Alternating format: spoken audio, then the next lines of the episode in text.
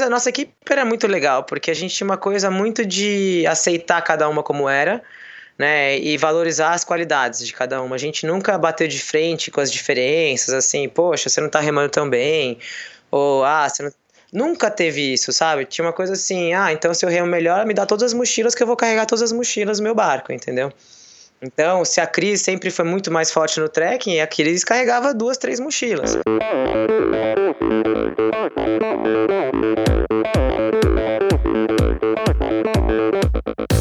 Oi, eu sou a Fernanda Keller. Eu sou João Amoedo. Sou Poliana Kimoto. Aqui é o Murilo Fischer. Aqui quem fala é Ronaldo da Costa. Olá, sou Henrique Avancini. E, e esse é o Endorfina, Endorfina Podcast. Podcast. Endorfina Podcast. Tamo junto, hein? Sou Michel Bogli e aqui no Endorfina Podcast você conhece as histórias e opiniões de triatletas, corredores, nadadores e ciclistas, profissionais e amadores. Descubra quem são e o que pensam os seres humanos que vivem o esporte e são movidos à endorfina.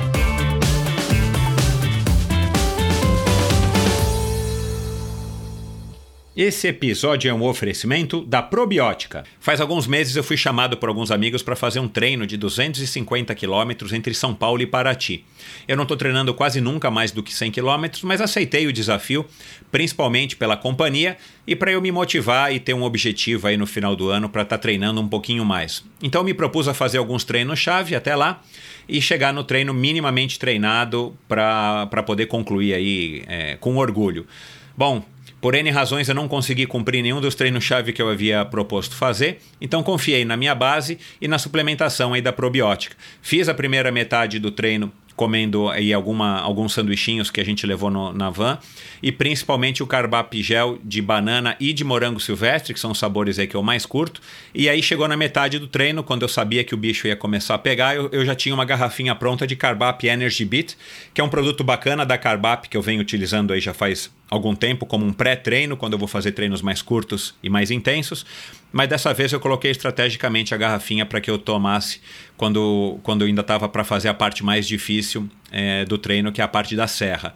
É o legal do Carbap Energy Beat, além dele ser um sabor que eu particularmente adoro, de beterraba com, com laranja, ele tem taurina, cafeína e palatinose ele é praticamente um energy drink que você prepara e você toma a hora que você precisar, bem gelado no meio do treino. Ele caiu aí como uma luva para mim. E quando chegou no treino de serra, até que eu fui bem. Dei até um pouquinho de trabalho aí para molecada mais nova do que eu, subi bem o primeiro trecho de serra. E aí depois, quando já estava bem quente ali no, nas, perto da cidade de Cunha, quando ainda havia aí alguns quilômetros de bastante subida para cumprir, eu acabei utilizando, é, me, me, programei para utilizar as gomas da Carbap, que também é um produto muito legal, produto mais recente aí da Carbap, que são aquelas balinhas de carboidrato que você acaba consumindo é, de uma maneira, além de dar mais prazer e de variar do gel ou das, do, dos suplementos líquidos, você consome quantas balinhas você quiser, na proporção que você quiser. As balinhas de sabor cereja são espetaculares e aí você consome quando der, elas não colam, é, eu deixei elas abertas no bolso da minha, da minha camisa de ciclismo, elas não colam, elas não derretem, então elas se tornam práticas principalmente quando o calor já está já tá forte e você já está bastante suado então elas funcionam muito bem. Então a cada topo de subida eu, eu comia uma ou duas, tomava um gole d'água e descia mastigando e encarava a próxima subida. Eu acabei não conseguindo fazer os 250 quilômetros, é, o que me deixou um pouco desapontado, mas não era para menos. Mas eu fiz 205, 208 quilômetros, cheguei na van eh, tomei um, uma dose que eu já, também já tinha deixado preparada do Carbap 4.1, que aí já é um grande conhecido e um velho aliado meu aí nos treinos, principalmente ultimamente, que eu tenho tentado me esforçar um pouquinho mais. E aí, quando chegou no final do pedal, todo mundo fez os 250 quilômetros. Eu já estava tomando aí uma, uma garrafinha com bastante gelo de whey com de chocolate com menta, que é o sabor também que eu mais curto. E claro, é, foi um treino muito bacana, a companhia é muito legal e o mais interessante, eu não fiquei quebrado, eu fiquei cansado, mas eu não fiquei dolorido, eu não fiquei morto, eu não fiquei arrebentado. Passou aí dois, três dias de, de treinos de recuperação ativa, eu estava inteirão para poder continuar aí minha sessão de treinamentos e agora estou animado aí para começar o ano com, com grandes objetivos que já já vou revelar para vocês. Agora você não precisa levar em conta o meu testemunho, se você não quiser, você pode ir atrás de, de pessoas mais gabaritadas para falar sobre a probiótica. Como por exemplo os meus convidados e amigos que já tiveram por aqui, os triatletas Pamela de Oliveira e o Santiago Ascenso. É, mas também a Jade Malavase, que é oito vezes campeã brasileira, medalhas de prata e bronze no Campeonato Mundial de Ciclismo Paralímpico, uma excelente atleta, ou a jovem Vitória Farabolini, campeã brasileira dos 10 km na maratona aquática ou ainda a grande Susana Schnarndorf, nadadora campeã mundial e medalhista paralímpica do Rio 2016, ex-atleta de ponta e uma grande pessoa. A Probiótica é patrocinadora oficial do circuito Ironman Brasil, 3-Day Series 2020 e Letap Brasil 2020. Anota aí, probiótica.com.br, vai lá, entra, conhece todos os produtos, tem uma infinidade de produtos, aminoácidos, todos os tipos de whey, whey vegano e, e enfim, é, uma quantidade enorme de produtos, além desses produtos da série Carbap, que eu mencionei aqui, inclusive a goma de Carbap. E você também pode comprar todos os produtos da probiótica no site da Quality Nutrition, que é qualitynutrition.com.br, ou nas três lojas físicas do Kim aqui em São Paulo. Dá uma passadinha lá que você vai se surpreender com a quantidade, a variedade, o atendimento o preço.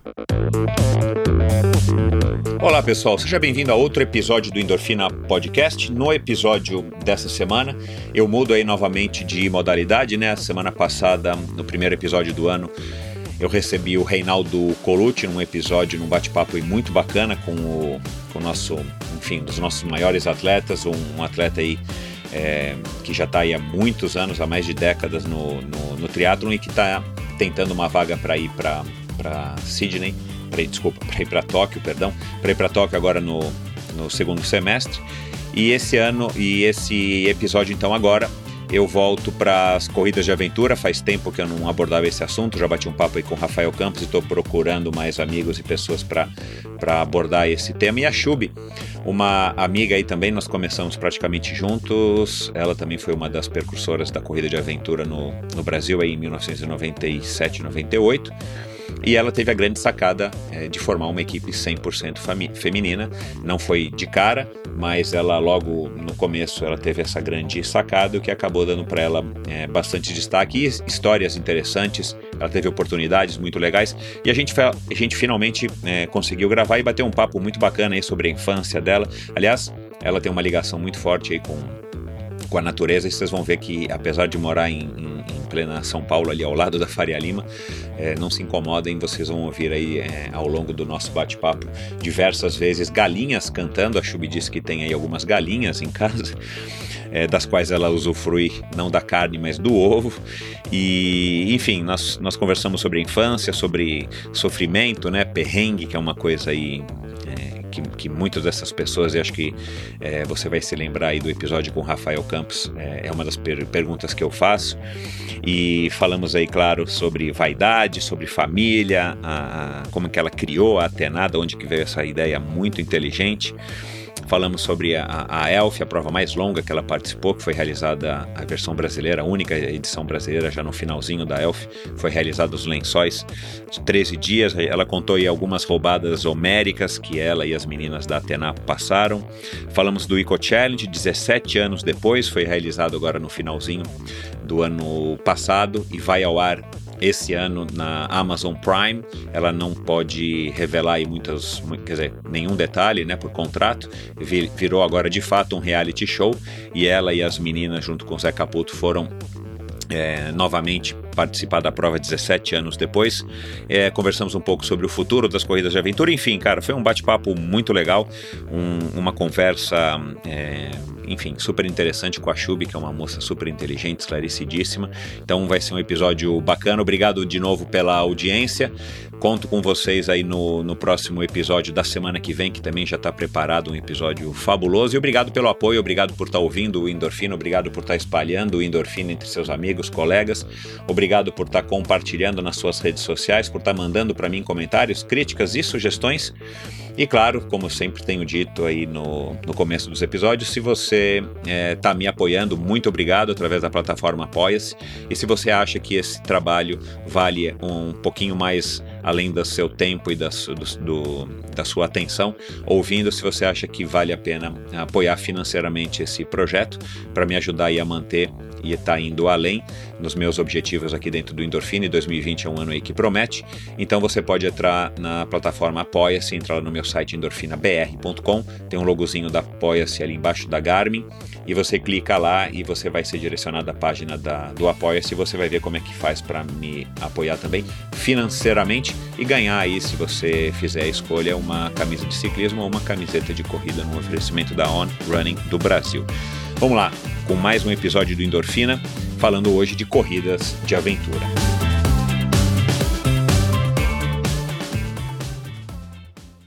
Minha convidada de hoje é uma mulher forte. Apesar de nascida e criada em São Paulo, sua infância foi marcada pelas férias na fazenda da avó e na praia, o que já seria um indício do que viria a nortear sua vida adulta.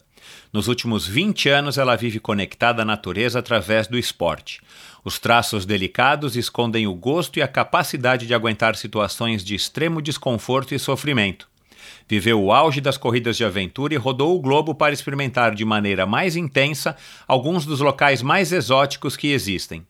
Seja perdida numa trilha em Bornéu, remando por dias seguidos em Fiji ou descendo de rapel cachoeiras monstruosas na Patagônia, ela e sua equipe Atena sempre se destacaram pela resistência, bom humor e desempenho.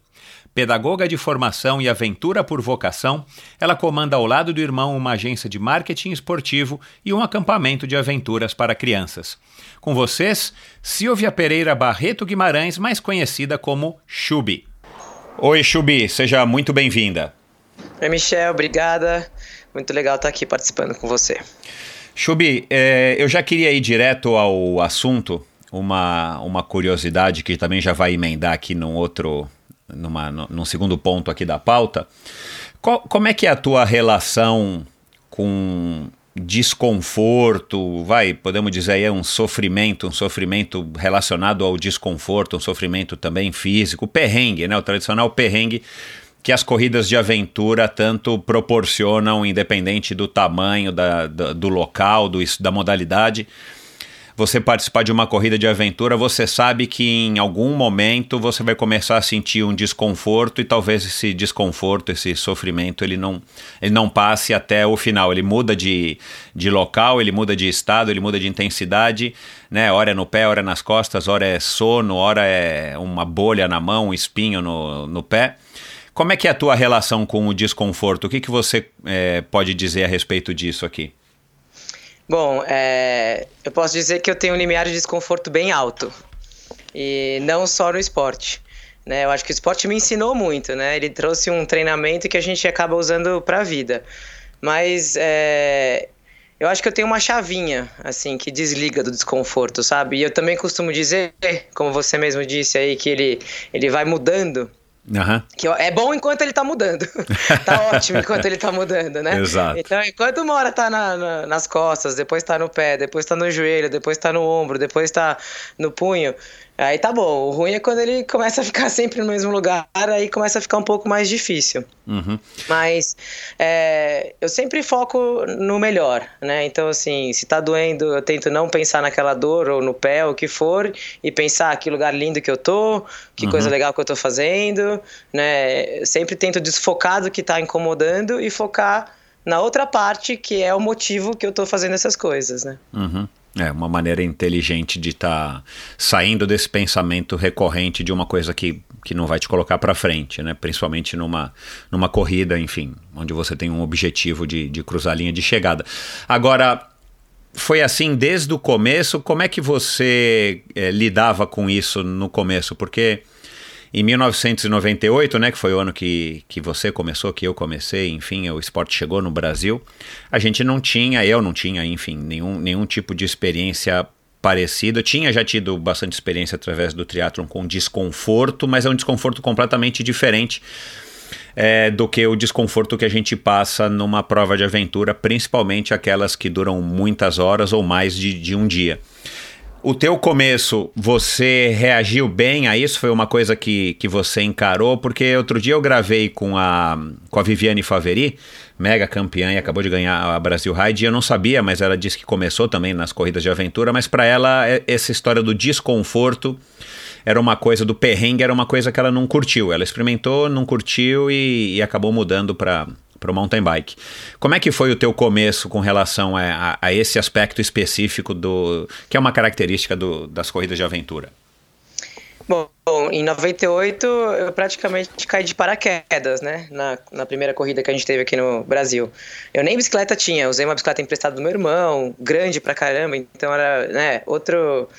Eu nem tinha equipamento adequado para fazer a corrida e eu acho que eu fui me descobrindo. Uhum. Eu, quando eu tava no meio lá da corrida, eu falava, nossa, isso aqui é a coisa mais legal do mundo. É, eu posso fazer esporte em lugares lindos, com amigos, com uma estrutura em volta e, e óbvio que veio todo esse desconforto junto, mas isso não, eu fui percebendo que eu lidava bem com isso. Eu não sabia antes. Eu fui descobrindo ao longo das corridas. E acho que por isso que acabei ficando bastante na corrida de aventura, criando uma equipe que teve destaque, né? Me dei bem nesse esporte muito por isso. É, eu, eu sou muito adaptável. Uhum. E você é, e, e fui percebendo isso. É. E você foi percebendo isso ou você já sabia assim, hora que tudo bem que você começou com, com 23 anos praticamente, mas você, você sempre foi uma, uma, uma garota, enfim, uma mulher que, que lidou com, enfim, com esses com essas mudanças ou com os imprevistos da vida ou você foi descobrindo isso à medida que você foi, enfim, vivendo a corrida de aventura? Eu fui descobrindo ao longo da corrida. Eu acho que eu fui ganhando consciência ao longo das ah, tá, corridas tá, de aventura. Uhum. Porque aí quando eu olho para trás, né, pra minha infância, eu percebo que eu já era assim. É, eu vivi muito, ainda bem, na praia, na fazenda dos meus avós. É, e sempre, quando eu converso com meus pais, eles falam: Não, você sempre parecia uma indiazinha, você nunca precisava trocar de roupa, você podia ficar molhado o dia inteiro, uhum. você não precisava pôr sapato que eu não, né, coisas que eu não tinha essa consciência, mas aí quando eu fui criando a minha vida e, né, entrando nas corridas de aventura, que foi o esporte que eu tive destaque, né, que eu consegui ficar bastante, é, eu fui entendendo que minha vida era assim e durante as corridas já, né, né, com uma consciência maior, eu percebi que eu realmente tinha essa, essa qualidade, digamos assim, esse limiar de desconforto alto e uma adaptabilidade boa. É legal porque, com o passar dos anos, esse é o lado bom de a gente ir ficando mais velho, né? A gente vai ganhando essa consciência a respeito de quem nós, de quem nós somos, né? A gente consegue olhar para trás e falar, puxa, é, ainda mais pegando referências de pai, mães, enfim, a, avós, a gente consegue às vezes criar essas associações, como você acabou de falar. É, então, talvez ali já na tua infância você você já era um protótipo da Chub, da Chub que viria a se tornar aí mega campeã de corrida de aventura. Ah, com certeza. Eu, quando eu olho para trás, eu, eu até. Outro dia minha avó me lembrou que na fazenda é, teve uma, uma, umas férias que umas casinhas de que eles guardavam farinha ficaram vazias e eu criei um clube de aventura. Ah, olá. E aí eu fiz um. É, não, e eu tinha uns 12 anos, eu peguei todos os primos, a gente juntou, eu fiz um calendário na parede nos 10 dias de férias na fazenda, que a aventura que a gente ia fazer um dia. Um dia a gente andar dentro de um rio, outro dia a gente pegar o cavalo e ir até a fazenda vizinha. E, e minha avó me mostrou até foto, e eu não lembrava. E foi minha avó que me mostrou isso também depois de muito tempo. Eu falei, gente, não é que eu já tinha isso no meu DNA? Caramba, cara, olha isso, que bizarro, meu. é, então, já tava. Eu sempre fui uma mini aventureira. Eu sempre acho que fui muito curiosa, muito exploradora. Né, na praia. Meus pais contam também que eu saí andando pro canto, subi o rio do canto da praia. Uhum. Uma vez eu me perdi também, com oito anos de idade, sem, sem meus pais. Porque que eu legal, cara eu ouvia aquele rio e falava, nossa, preciso descobrir o que, que tem depois Uau. dessa pedra, depois disso aqui. E eu ia indo, assim, eu, eu sempre tive esse espírito meio. É, o espírito aventureiro, é, espírito é. livre, que, que curte a natureza, né? Embora você seja nascida e criada em, em São Paulo, você teve bastante contato com praia, fazenda e tal. Isso acho que foi o que te enfim, o que te moldou aí na tua personalidade. Você pensa, é, você pensa, você reconhece no, no, no Tonico, que tem seis anos, alguma coisa similar? Ou é completamente diferente ou você ainda não, não percebeu isso? Não, ele, graças a Deus, ele tem um pouco do meu espírito. É, ah, é, eu consigo proporcionar bastante momentos, né, na natureza, com esporte. Eu tenho acampamento de aventura, né, que é. existe é. muito antes dele nascer. Então ele praticamente nasceu dentro do acampamento. Ele gosta bastante, eu vejo, ele é super explorador, apesar de gostar também bastante de cidade, de carros, a paixão dele é carro. Ah, legal. Ele fala que ele vai ser piloto. Uau. infelizmente, infelizmente. Mas enfim, é, é, ele tem sim esse, esse DNAzinho de gostar de natureza, de explorar. Ele é super. A gente vai em qualquer parque, ele tá subindo em árvore, a gente tá Ótimo. na praia, ele tá dentro da água, ele tá correndo. Não, sabe, fica 15 minutos no iPad e não aguenta mais, ainda bem. Ah, ótimo, é isso. Ele não é do videogame, não é da- das telas. Ô Chubi, aí, aí, aí vem já a, a, a, a emenda aí da a, a continuidade aí do que eu queria entender aí também um pouquinho, como é que você reage a isso, porque é, assistindo aí, fazendo uma pesquisa pra gente bater esse papo, eu, eu tive que assistir, né, a tua participação no Jô Soares e ele fez aí algumas algumas piadas, ou ele insistiu um pouco no assunto de que você tinha um rostinho bonito, né? Você é meio que uma, uma musa da- das corridas de aventura. É, e de fato você é uma moça muito bonita e tal, bem nascida. O, você sentiu, você sente algum tipo de, de preconceito, ou, ou- não diria talvez de preconceito, mas talvez de espanto né, das pessoas e talvez no começo da tua própria família, tipo, ai, Chubi, por que, que você vai fazer isso? É, né, um negócio que vai te machucar, vai te dar cicatriz, vai ralar o joelho, vai chegar toda inchada com a mão, não sei o quê. Como é que, como é, que é essa tua relação? Porque, de novo, a gente começou falando aqui desse assunto do desconforto, do perrengue, do sofrimento. Pô, você fica dias sem tomar banho, né? Você, enfim, você fica numa situação bem precária durante umas provas de aventura, as provas de aventura, que vai completamente oposto a, a, essa, a esse estereótipo que a gente tem de uma moça bonita, bem cuidada, o cabelo penteado, arrumado, lavado, com mil cremes e tudo mais. Como é que você, como é que você lida com essa dualidade? Você é vaidosa? Ó, eu sou vaidosa, mas assim, dentro de um certo limite, né? Eu não sou uma pessoa que compra muitas roupas, nunca fui. É, era até uma piada da minha família que enquanto a minha irmã tava comprando bolsa, eu tava comprando pedal. Enquanto ela comprava um casaco, eu tava comprando roda. Isso sempre foi uma piada na família. A gente ia viajar a família inteira pra Nova York, eu ia só em loja de bicicleta, de equipamento, e o resto ia, tipo, né, nas lojas de roupa, e eu guardava meu dinheiro pra comprar um pedal. Bom, né? Então, assim, eu sempre cuidei da minha pele, do meu cabelo, né? É, de mim, pessoa Aham. física, porque eu acho que isso faz parte até da, da questão do esporte, né? A gente tá, tem que estar se sentindo bem Claro, é. com o corpo, né? Então eu sempre Uhum. cuidei muito do meu corpo. Uhum. Nunca fui muito preocupada com os materiais, assim, sabe? Se eu tô com sapato ou alguma coisa assim. Entendi. Mas quando eu comecei na aventura, eu fui tirada de a Chubi é maluca, a Chubi é muito doida. Como que ela fica tanto tempo no meio do mato? Mas como assim você dorme no meio do mato? Mas como assim você fica sem tomar banho? Uhum. Mas assim, eu nunca me incomodou, eu achava até divertido, sabe? tipo, é, pois é, eu gosto. Vocês que não sabem o que vocês estão perdendo, mas eu sempre também é, entendi quem olha e fala, nossa, eu não faria isso nunca, porque eu acho que tem gente que gosta, tem gente que não gosta, né? Então a gente tem que respeitar o gosto de cada um. Claro. Então, é, eu acho até que essa parte da beleza acabou ajudando no começo da Atena, porque acho que patrocinador gosta, né? Claro, é o marketing. É, é. exatamente. Mas isso a gente, no começo da, da equipe Atena, a gente teve muito patrocínio, isso ajudou muito a gente. Uhum. Então, com certeza, essa, né, o, o nosso visual ajuda. Legal. Você. Qual que é a tua rotina de treinos hoje? Assim, um- uma semana comum na tua, na tua vida aí entre o teu. Enfim, as tuas diversas tarefas, né? Coordenando aí o teu. O teu, é, a teu programa de atividades aí outdoor, é, família, o Tonico e morando em São Paulo. O que, que você está fazendo hoje com 43 anos? Então, eu- meus treinos eles vão muito de acordo com o objetivo que eu escolho na época, né? Como eu já fiz muitas modalidades, assim, muitos esportes, né? Da mountain bike, triatlo, inclusive, um Ironman só na vida. e então eu, assim, meu ano ele, ele vai indo de acordo com o que eu escolho pra fazer.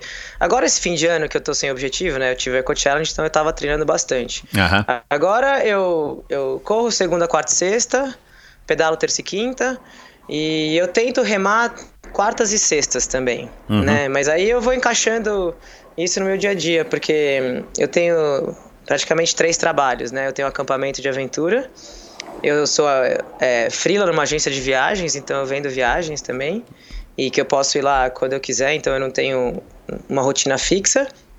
E eu também organizo algumas corridas, né? Uhum. É, Então eu consigo montar meu, meu dia a dia bem, né? Eu tento manter essa rotina de segunda, quarta e sexta correndo, né? Eu vou nos treinos do núcleo de, de corrida, de bike também, Uhum. segunda, terça e quinta. E aí hoje em dia eu remo na represa. Ah, na Sempre eu represa. consigo. É, eu tenho remado na represa agora Piranga. De caiaque, de Eu canoa finalmente canadense, o quê? descobri que não. De canoa havaiana. Ah, canoa De havaiana, tá. tem o grupo lá do Team Brasil. É, Aham. canoa havaiana, tem o Team Brasil. Eu voltei a remar esse ano também, muito por conta do Eco Challenge, porque no Eco Challenge teve muita, muita canoagem. E era tudo de pá simples, né? Não era Aham. de, de remo de caiaque. Então eu comecei na represa e, e foi muito bom. Foi uma descoberta pra mim esse ano, porque eu achava que ia ser super longe e de repente eu percebi que em meia hora eu tava lá e meia hora eu tava em casa de novo, que em São Paulo não é o fim do mundo. É, claro. Então funcionou. Legal. É, é, essa questão de, numa cidade como a nossa, ser tudo mais complicado quando se trata de esportes mais, mais outdoor e modalidades, é, por exemplo, como a canoa, o próprio mountain bike, ou mesmo fazer atividades aí de, de relacionadas à, à escalada, rapel e tal, tirolesa. Isso nunca te, te incomodou o fato de você ter que treinar essas modalidades é, somente no final de semana ou tinha uma época que você conseguia fazer isso durante a semana, passando, sei lá, dias, é, sei lá, em Campos do Jordão e tal? Como é que também você lidou com isso? Porque teve uma época quando eu era bem garoto que eu pensei em que eu poderia, poderia que eu queria talvez experimentar surf e ser surfista, mas eu falei, cara, se eu só vou fazer isso no final de semana, é, não vai me agradar. Eu preciso arrumar uma modalidade que eu faça todos os dias, ou pelo menos mais vezes durante a semana. E logo cortou o meu barato, né? E, e claro, olhando aí para trás, com certeza eu não queria muito experimentar o surf, senão eu teria ido com mais vontade atrás. Como é que você lida com essas dificuldades de treinar, sei lá, eu vou ter que treinar, andar a cavalo para o Eco Challenge, meu, vai, vai ter que ir para Ípica, vai ter que ir para Campos do Jordão, alugar um pangaré. Como é que você lidava com isso ou lida com isso até hoje? Olha, hoje em dia eu sou bem mais sossegada com esse assunto, mas eu tive uma fase que eu quis muito sair de São Paulo. Aham. Eu lembro, acho que dos meus 24, 25 aos 30 e poucos, assim, eu não gostava de São Paulo, eu queria de qualquer jeito, eu ficava pesquisando lugares que eu podia morar, em São Bento, Sapucaí, Campos do Jordão, eram lugares... Mas enfim, acabou não acontecendo, eu vivi esse dilema, mas também foi um período que eu competi muito, né? Eu parei de trabalhar durante uns seis anos, eu só competi de aventura, que foi muito bom, né? Eu fazia algumas outras coisas, como ser instrutora da Outerbound, mas eu não tinha trabalho fixo, então acabou que a gente conseguia viajar bastante e treinar bastante.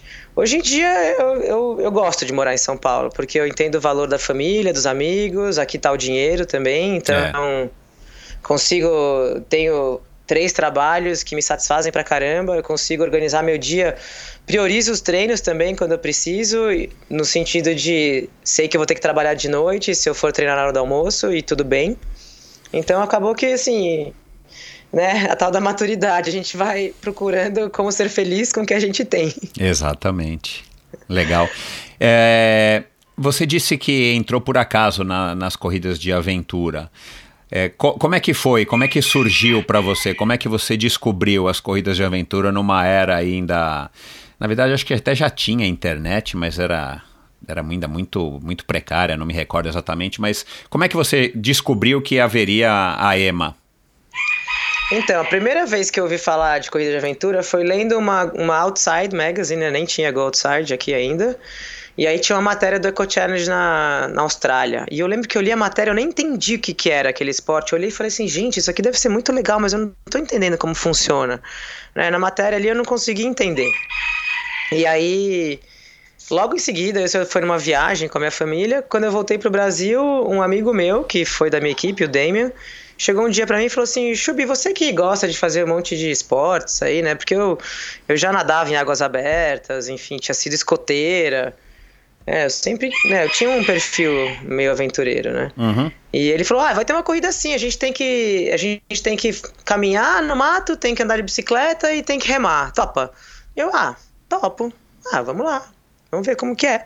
Aí arrumei uma bicicleta emprestada, enfim, eu tinha uma mochila gigante, eu fiz o EMA 98 com uma mochila de 85 litros, imagina, de, de, de viajar na, na Europa, de mochilar na Europa. E aí fui e falei, nossa, quando eu terminei, eu falei, é, a gente conseguiu terminar. Eu falei, gente, isso é o esporte mais legal do mundo. Que bacana. E quem que era essa equipe? Você, o Damien? E o Gilson. Ah, tá. Era eu, Damien e o Gilson, que também acho que veio do triatlon. Sim, e... eu encontro o Gilson de vez em quando lá no Clube Pinheiros. É, então nunca mais vi ele. É, eu esqueci agora o sobrenome dele, me fugiu, mas putz, eu encontro ele de vez em quando lá com a família dele, lá no Clube Pinheiros. Bem esporádico, assim. Legal. É. É... Bom, aquela experiência foi muito bacana para você. E da onde que veio então a ideia de, de criar uma equipe que isso eu acho que foi uma, enfim, na minha opinião foi uma bela de uma sacada tua de criar uma equipe inteira feminina ou predominantemente feminina, né? Porque aí para para quem está ouvindo e não sabe, as corridas de aventura têm uma premissa de que tem que ter uma pessoa sempre, quase sempre, né, do sexo oposto e muitas vezes, ou 99% das vezes, são X homens e uma mulher. E, a, e aí você resolveu criar uma equipe é, com um nome também fabuloso, né? Atena, é, que era uma equipe inteiramente feminina ou, ou, sempre com um homem apenas, quando era obrigatório ter um homem. Foi ajuda do teu pai, que é um, um expert em branding, marketing e tudo mais, ou foi uma coisa da tua cabeça? Conta um pouco como é que surgiu a Atena. É, a ideia da equipe feminina foi nossa, minha e da Nora, na verdade. Uhum. A gente. Né, então teve 98 EMA, em 99 a gente começou a fazer algumas provinhas, eu já fazendo com a Nora. Uhum. Até quem, quem fez umas, umas provas comigo foi o Botura. Ah, legal. Figura. É, e aí teve o EMA 99. O EMA 99, eu lembro que quando acabou a prova, a gente tava, né, tinha cada uma feito uma equipe e todo mundo tava reclamando do homem da equipe. na, é. na chegada era todo mundo assim, ah, porque o meu tava cansado não sei quando, e o outro não sei o quê. E o outro Legal, que não sei o quê. A gente, nossa, gente, por que, que a gente não faz uma equipe feminina? Se livra dos homens. e aí tava o organizador do Elf que foi aquela grande corrida que teve em 2000, né, no claro. Nordeste. Uhum. E ele, e a gente conversando ali, e ele falou: por que, que vocês não fazem uma equipe feminina na minha prova? Daí a gente falou: mas ah. pode? Ele falou: pode, imagina. O, o, obriga é, é, obrigatório ter no mínimo uma mulher por equipe. Exato. Daí, é uma outra interpretação da regra, né, cara? Você vê como é. a regra é machista, né? É, total. Era bem machista essa época. Era isso, né? Era Exato. Uma mulher por equipe. E aí a gente falou: ah, então vamos fazer. E aí foi quando a gente se juntou ali, foi ali na chegada do EMA 99, que tava inclusive a Ariane e a Patê, e aí a gente montou a primeira Atena, que era eu, a Nora, a Ariane e a Patê. E aí a gente foi pro, pro Elf. E aí pro nome, aí sim eu tive a ajuda do meu pai. Ah, tá. Porque aí, aí até então vocês criaram uma equipe e não tinha nome, aí vocês falam, bom, a gente precisa colocar um nome na equipe na hora que você vai se inscrever e teu pai te ajudou com essa ideia do Atena, que é fabulosa. É, e aí foi em casa, conversando, ah, a gente vai fazer equipe feminina, não sei o quê. Ah, mas qual que é o poder da mulher? Ah, a gente nunca vai ser mais forte que os homens. E aí foi num papo, conversando com meu pai e com a minha mãe em casa. E aí minha mãe teve a ideia das deusas gregas, aí ele falou, aí meu pai falou: "Não, então vamos pesquisar as deusas gregas". E aí a gente pegou um livro lá e começou a ler. E aí a gente se identificou com a Atena. Uhum. Aí para não ficar igual, a gente colocou que era Atena, mas que trazia, né, muito inspirada nessa deusa que é onde ela conseguia ganhar as batalhas na estratégia, né, e com um psicológico forte. E a gente né, acreditava Não, que. É uma sacada sensacional. É, o nosso, o nosso a vantagem seria essa, né? Porque força física realmente ia ser muito difícil a gente ter mais que os homens. Claro. Ah, apesar de que, né, e hoje em dia está cada vez mais evidente que quando se trata de resistência, né, dessa força associada com resistência, as mulheres chegam cada vez mais perto dos homens, né? Não sei se você soube, é, ou se você sabe, existe uma prova é, de ultraciclismo no, na Europa chamada Transcontinental, é, Transcontinental Race, que é uma prova acho que de 4 mil quilômetros, sai de Londres, vai até a, a Hungria ou a Bulgária, se não me engano e tal. E esse ano foi o primeiro ano, a prova já existe acho que há 10, que uma moça ganhou uma moça jovem estreando na prova, ela ganhou de todo mundo. É uma prova non-stop, igual uma corrida de aventura, só que é só de bike. O caminho não é marcado, você só tem os PCs também, cada um escolhe o caminho que faz. É, é claro, né? Tem que seguir estradas ou estradas de terra, você quem decide, mas ela que ganhou. E foi uma surpresa para todo mundo, porque ela, além de, de ser mulher, ela era estreante na prova e ela ganhou com, enfim, com um jeito super legal. Depois você pode dar uma olhada, os ouvintes aí Ah. também. Mas é, depois de tantos anos competindo, você ainda acha que a mulher não consegue, não consegue superar o homem, vai em, em, em- em resistência? Você acha que ainda falta alguma coisa? Inclusive, usando o exemplo que você deu, é, de uma prova super longa, eu acho que quando a gente está falando de muita endurance, a mulher começa a chegar mais perto mesmo. Eu vi recentemente também a história de uma mulher numa ultra trail dessas no Canadá, super longas, que acho que são uns 10 dias correndo, e a mulher chegou quase junto com o homem também. Então, eu acho que quando é muito longo, a mulher consegue se aproximar. Até porque tem uma questão do desconforto. Uma coisa que a gente falou no começo da conversa.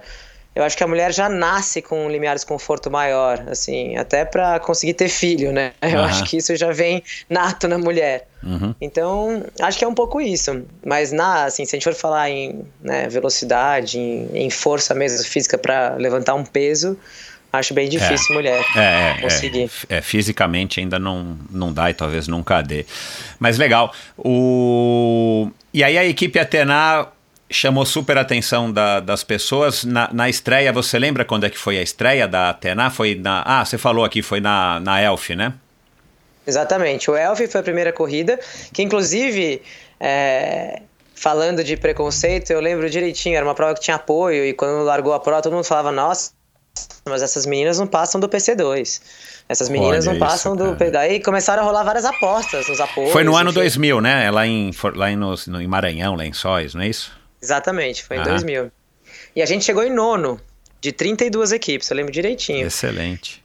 Então a gente terminou em 13 dias. Foi a prova mais longa até hoje na minha vida. Demoramos 13 dias para completar Uau. os 800 quilômetros lá. E, e a gente terminou. Então aí já chamou muita atenção da mídia. E aí a partir daí que a gente realmente é, ganhou patrocínio. E aí a minha prova seguinte, que foi minha primeira vitória na vida de qualquer coisa, foi o Litoral 2000, que aconteceu uns três meses depois do, do Elf, que eu corri com a Cris e com a Ariane.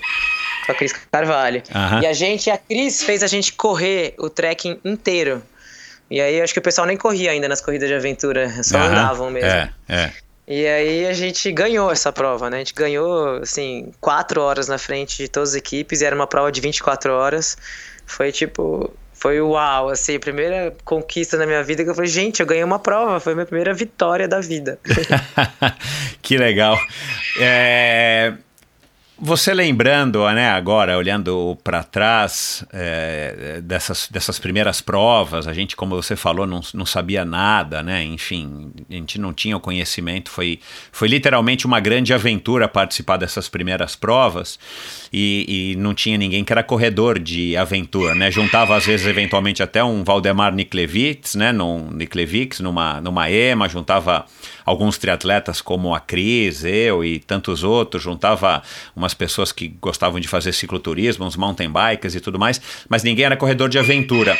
Você olhando para trás, é, essa época de, de literalmente aventura, como eu falei, qual é- quais são as sensações que te vêm à cabeça, assim? Você acha que meu, foi super legal, nostalgia? Ou você fala, cara, a gente era muito chucro e que bom que a gente evoluiu? Como é que é a tua relação com esse, com esse passado aí já de duas décadas? Ah, eu acho divertido lembrar, porque a gente conseguiu fazer, né, sem, sem equipamento. E era uma coisa assim, era um, autoaprendizado todo mundo junto, né? A gente É. fazia uma prova e todo mundo trocava ideia para entender o que, que funcionou para cada um. Então, quando eu vejo, sei lá, hoje em dia que, tinha, né, que tem Adventure Camp, tem clínicas de aventura, que já chegam e ensinam tudo, né? A gente não tinha isso, né? Até o curso de orientação você tinha que procurar lá com os... ah, Verdade. a polícia, o exército, quem que vai ensinar a gente a ler mapa, né? Não tinha nem esse tipo de curso assim acessível pra gente. Então acho que foi muito divertido e exigiu mais da gente. Acho que até a gente aprendeu mais, né, por ter sido assim. É. E aí, enfim, aí teve uma grande evolução na corrida de aventura. Voltei esse ano para Eco Challenge, né, depois de alguns anos sem correr. Pois é. E deu muita saudade, assim. Eu lembrei que eu realmente gosto disso. Legal. A gente vai falar já já do Eco Challenge. Agora, co- como é que como é que você hum, é, assumiu esse papel de liderança da Atena? Tudo bem, você resolveu criar a equipe junto com a Nora. né? O teu pai deu o nome, mas pelo que eu entendo, você sempre era o, o, a cola, o catalisador, a líder da, da equipe nesse sentido, né? Eu quero que você me conte também como é que era durante a, as provas em si, se você sempre teve esse papel de líder. Mas como é que você assumiu isso? Foi uma coisa que foi enfim, surgiu naturalmente? Foi uma coisa que vocês combinaram e tipo, sei lá, manja quando a gente ouve dizer que, sei lá, o Mick Jagger é o cara que manda no Rolling Stones tantos anos? É, é alguma coisa assim? Como é que surgiu essa a Chub líder, a Chub responsável pela Atena?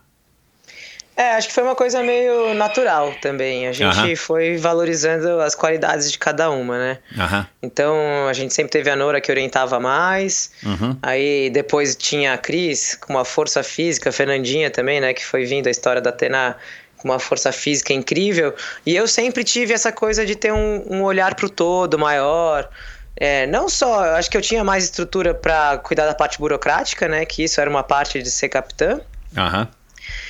E a outra parte, que era a função na prova mesmo, eu sempre tive uma coisa de desse olhar, é, sempre estar tá olhando para todas, para ver se está todo mundo bem, lembrando todo mundo de comer, sempre é, pensando no futuro. Uhum. Sabe, eu sempre tive uma coisa de, de, de cuidado, né? Muito grande com todo mundo.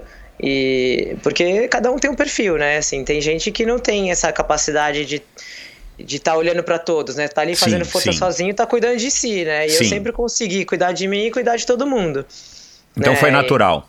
Foi natural. Uhum. E, e, a gente tinha uma coisa, nossa equipe era muito legal, porque a gente tinha uma coisa muito de aceitar cada uma como era, né? E valorizar as qualidades de cada uma. A gente nunca bateu de frente com as diferenças, assim, poxa, você não tá remando tão bem, ou uhum. ah, você não Nunca teve isso, sabe? Tinha uma coisa assim, ah, então se eu remo melhor, me dá todas as mochilas que eu vou carregar todas as mochilas no meu barco, entendeu? Uhum. Então, se a Cris sempre foi muito mais forte no trekking, a Cris carregava duas, três mochilas. Sim. Então a gente sempre se cuidou muito nesse sentido. E também, assim, uma abria um, um sei lá, qualquer comida, a gente sempre dividiu sabe assim, de realmente se cuidar, né? Tipo, agora tá na hora de comer, então uma abre e dá para todo mundo. Então isso foi uma coisa que acho que ajudou muito a gente ter sucesso. A gente teve bons resultados porque tinha uma dinâmica de grupo muito boa. Que, que enfim, vocês acho que foram construindo também, porque não, né, vocês tiveram várias formações, eu entendo que você e talvez você e a Nora que escolhiam, né, quem que a gente vai chamar, ou a, sei lá, a Cris não pode, ou a Patê não pode, ou a Ariane não pode, ou quem que a gente vai chamar. É, foi uma coisa que foi que vocês foram testando e construindo. Agora, eu imagino que devam, devam ter tido momentos de estresse, né? Momentos de desacordo, até por conta das situações que, enfim, como a gente falou no começo, de desconforto, de né, de estresse, exatamente por conta da, da, da competição. É, houve esses momentos assim, ou houve vários momentos, ou poucos momentos que a equipe entrou em desacordo, como acontecia muitas vezes com quase todas as equipes? Ah, umas briguinhas tinham, mas eu também tinha muito essa função apaziguadora, né? Eu brigar ah, comigo é legal. muito difícil. Entendi. então, quando eu fiz a prova lá com a Cris e a Ariane, as, se eu não tivesse lá, as duas iam brigar bastante, entendeu? a Cris olhava para mim e falava: Como você consegue conversar com ela? E a outra, mas como você consegue conversar com ela? E eu falava: Ué, a gente tem que ter calma, a gente tem que ter tolerância. Então tinha algumas coisas pequenas. Eu lembro também um episódio uma vez que que eu não eu não cheguei a brigar com a Cris porque eu não brigava, mas a gente tava num trekking gigante, acho que era PT Terê até, num dos Ecomotions. E a gente olhando o mapa ia ter água só depois de, sei lá, 8 horas. E eu falando, gente, enche o camelback. A Cris, não vou encher o camelback, só vou levar uma caramanhola. Eu falei, meu, enche o camelback, pelo amor de todo mundo leva água, que vai faltar água. Ela, não vou levar, não vou levar. Não vou... Eu quase briguei com ela ali, ela não uhum. encheu o camelback. Aí, lógico, deu três horas de prova, ela, acabou minha água. Aí ela ficou olhando pra mim com aquela cara de, sabe, de gato de botas, assim, tipo, me dá água, por favor. e eu tinha falado antes, ainda falei, ó, eu não vou te dar água se acabar a tua água. Ela, não, tudo bem. Tipo, sabe? Uhum. e óbvio que no final eu dei água e... Claro, é. Então era assim, pequenas discussões nesse nível, assim, a gente nunca chegou a ter brigas, brigas não. E, inclusive na hora de escolher gente que ia correr com a gente, é, eu era bem assim seletiva no sentido de espírito das pessoas, assim, eu não focava só em performance. Claro, né? é. Eu lembro da Cris às vezes sugerir meninas super fortes, assim, Chub, não, põe essa menina para correr Brasil Wide, que ela é muito forte. Aí eu olhava e falava, hum, mas, cara, acho que ela não combina com a gente, sabe? Não, não sei se vai ter o mesmo perfil.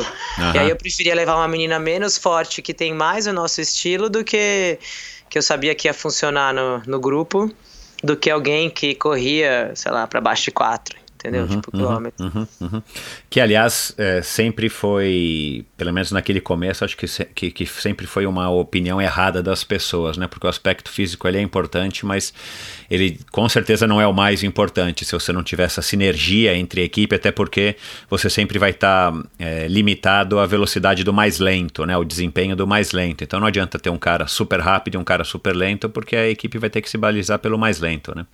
É, a gente até consegue ajudar um pouco mais lento, mas não é que ele vai mudar radicalmente, né? Claro. E na corrida de aventura tem uma questão de habilidade também, né? Exato. Assim, tipo, tem que saber correr na trilha, né? sabe? Tem que saber despencar numa trilha cheia de raiz e pedra e, né? E tem que saber remar num rio com corredeiras, né? Tem um monte de outras habilidades, né? Que, que travam a velocidade, né? Então...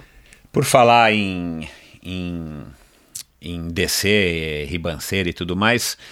Qual foi a assim a, a, roubada ou algumas roubadas que você se lembra assim, algumas situações inesperadas, ruins de ou literalmente de acidentes que vocês se meteram que, que não foram experiências legais, pelo menos não naquele momento, né, que você acha que você está enfim, é, sem saída. É, olha, tem assim, de Nunca ninguém quebrou um tornozelo no meio da, da, da, floresta amazônica, coisa desse tipo, sabe? Assim, você fala, meu. Hum, é, ó, eu tive, eu tive, a gente correu com um gringo uma vez, com o Joe, no EMA Amazônia. Agora que você falou em Amazônia, eu lembro. O Escobar? É, o Joe Escobar, ele mesmo. E ele tava com muita bolha no pé. E ele pediu um painkiller pra gente. E eu acabei dando um que eu tinha um genérico que eu tinha comprado na Nova Zelândia. E ele tomou sete cápsulas, assim, sei lá, em Louco. cinco horas. E aí, de repente, ele começou a passar muito mal, ter umas convulsões. A gente teve que parar no meio da floresta, o Global Star não funcionava, nada funcionava. E eu, uma hora, cheguei e falei: Joe, você é alérgico a alguma coisa? Daí ele soa paracetamol. aí eu fui lá pegar o remédio, olhei Excelente, assim, sabe quando você vai ver qual era o princípio ativo do negócio? Eu falei, gente, era, era um cápsula de 750 miligramas de paracetamol. Meu, o Joe é louco. Aí eu, quantos você tomou? Dele, ah, acho que 5 ou 7. Deu, o quê? Não, e o cara tava tendo convulsão com a gente lá no meio Meu, do que nada. perigo, cara. Não, ainda bem que ele era gigante, né? Eu tinha muito corpo ali, muita massa para o negócio se dissolver. Uh -huh. É. E aí eu e a Karina a gente teve que sair meu, com um mapa, a gente correu 14 quilômetros, assim, que era até a base da, da Força Aérea. Desesperadas no meio da noite, a Nora ficou com ele. Aí a gente conseguiu pedir o resgate dos bombeiros, os bombeiros foram lá buscar ele. Esse foi um perrengue, assim, preocupante. Aham, uhum, que assustou, né? É, aí teve. E você, noite... e você continuava líder, você sempre foi a pessoa mesmo, tipo, olha, peraí, calma, vamos resolver. Sim, eu, eu, ele começou a passar mal. Eu, não, gente, vamos armar uma rede aqui, não sei o quê. Armou a rede, peraí, Global Star, pega Global Star, vai lá, vamos resolver. E. E aí eu que também falei, Nora, você fica aqui, cara. A Karina era mais forte que a Nora. Eu falei, não, eu e a Karina a gente pega o mapa e vai. Nora, você fica com o Joe. E, e eu falei, vamos chamar, pedir ajuda, né? Porque uhum. a gente tinha Global Star na época que não funcionou. Uhum. A gente tentou bastante, sumiu no morrinho e tal. Não funcionou. Aí teve o episódio de feed, né? do penúltimo Eco Challenge, não esse é. último, em 2002, que não foi um acidente, mas a Nora ficou muito mal, né? Uhum. Ela se foi se cortando e se machucando ao longo da prova e teve uma infecção generalizada, uma sepsemia, e apagou com a gente também no meio do nada. Só que aí a gente conseguiu chegar num PC e Eco Challenge tem uma estrutura, né, fora de série. Então, rapidinho, entre um paramédico analisar ela e eu chamar no rádio. Em três minutos chegou um helicóptero e que levou ela embora da prova. E aí ela ficou quatro dias no hospital. Que então bom, essa né? experiência também é, não, não foi das melhores, mas enfim, todos salvos. E aí tem uma história que, que assim, hoje em dia a gente dá risada, mas foi tenso na época. A gente fez um, o Rádio Galoás no Kirguistão, né? Eu fiz Uau. uma corrida no Kirguistão em 2003. E aí foi uma corrida que largava com um trekking de montanha, de alta montanha, com crampon até, e depois a gente entrava num, num rio. Só que era um rio de degelo. E o dia foi muito quente e o rio foi subindo, subindo e teve um acidente né, péssimo com uma equipe francesa, que a menina da equipe faleceu. E aí pararam a prova. Uhum. E aí pararam a prova e eram no rio tirando todo mundo do rio. Aí tiraram a gente também do rio e falaram: Ó, vai passar uma van e levar vocês para a próxima transição. E a gente foi para essa próxima transição. Só que eles fizeram só os atletas entrarem na van e um caminhão com todos os equipamentos. Uhum. Aí a gente chegou na, nessa, era na beira de um lago. A transição tinha tipo uma igreja e umas quatro casinhas. E tava muito frio, muito frio. A gente tava com roupa de neoprene de 5 milímetros, né? E só com a roupa. Uau. Sem roupa seca, né? Aí. E aí a prova falou: Ó, vocês vão ter que ficar esperando aqui. E isso era umas 9 da noite. Até a prova começar de novo. E a gente, né, brasileiras morrendo de frio, a gente foi dormir numa casinha. A gente pediu lá ajuda, né, na mímica para um morador local.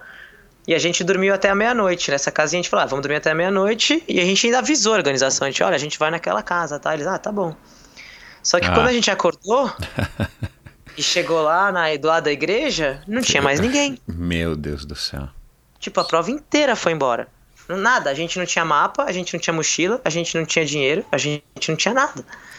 A gente tinha só nossa roupa do corpo Meu Deus do céu. e uma lanterna e uma máquina fotográfica. tipo, era tudo que a gente tinha. E de roupa de neoprene. Olha isso, cara.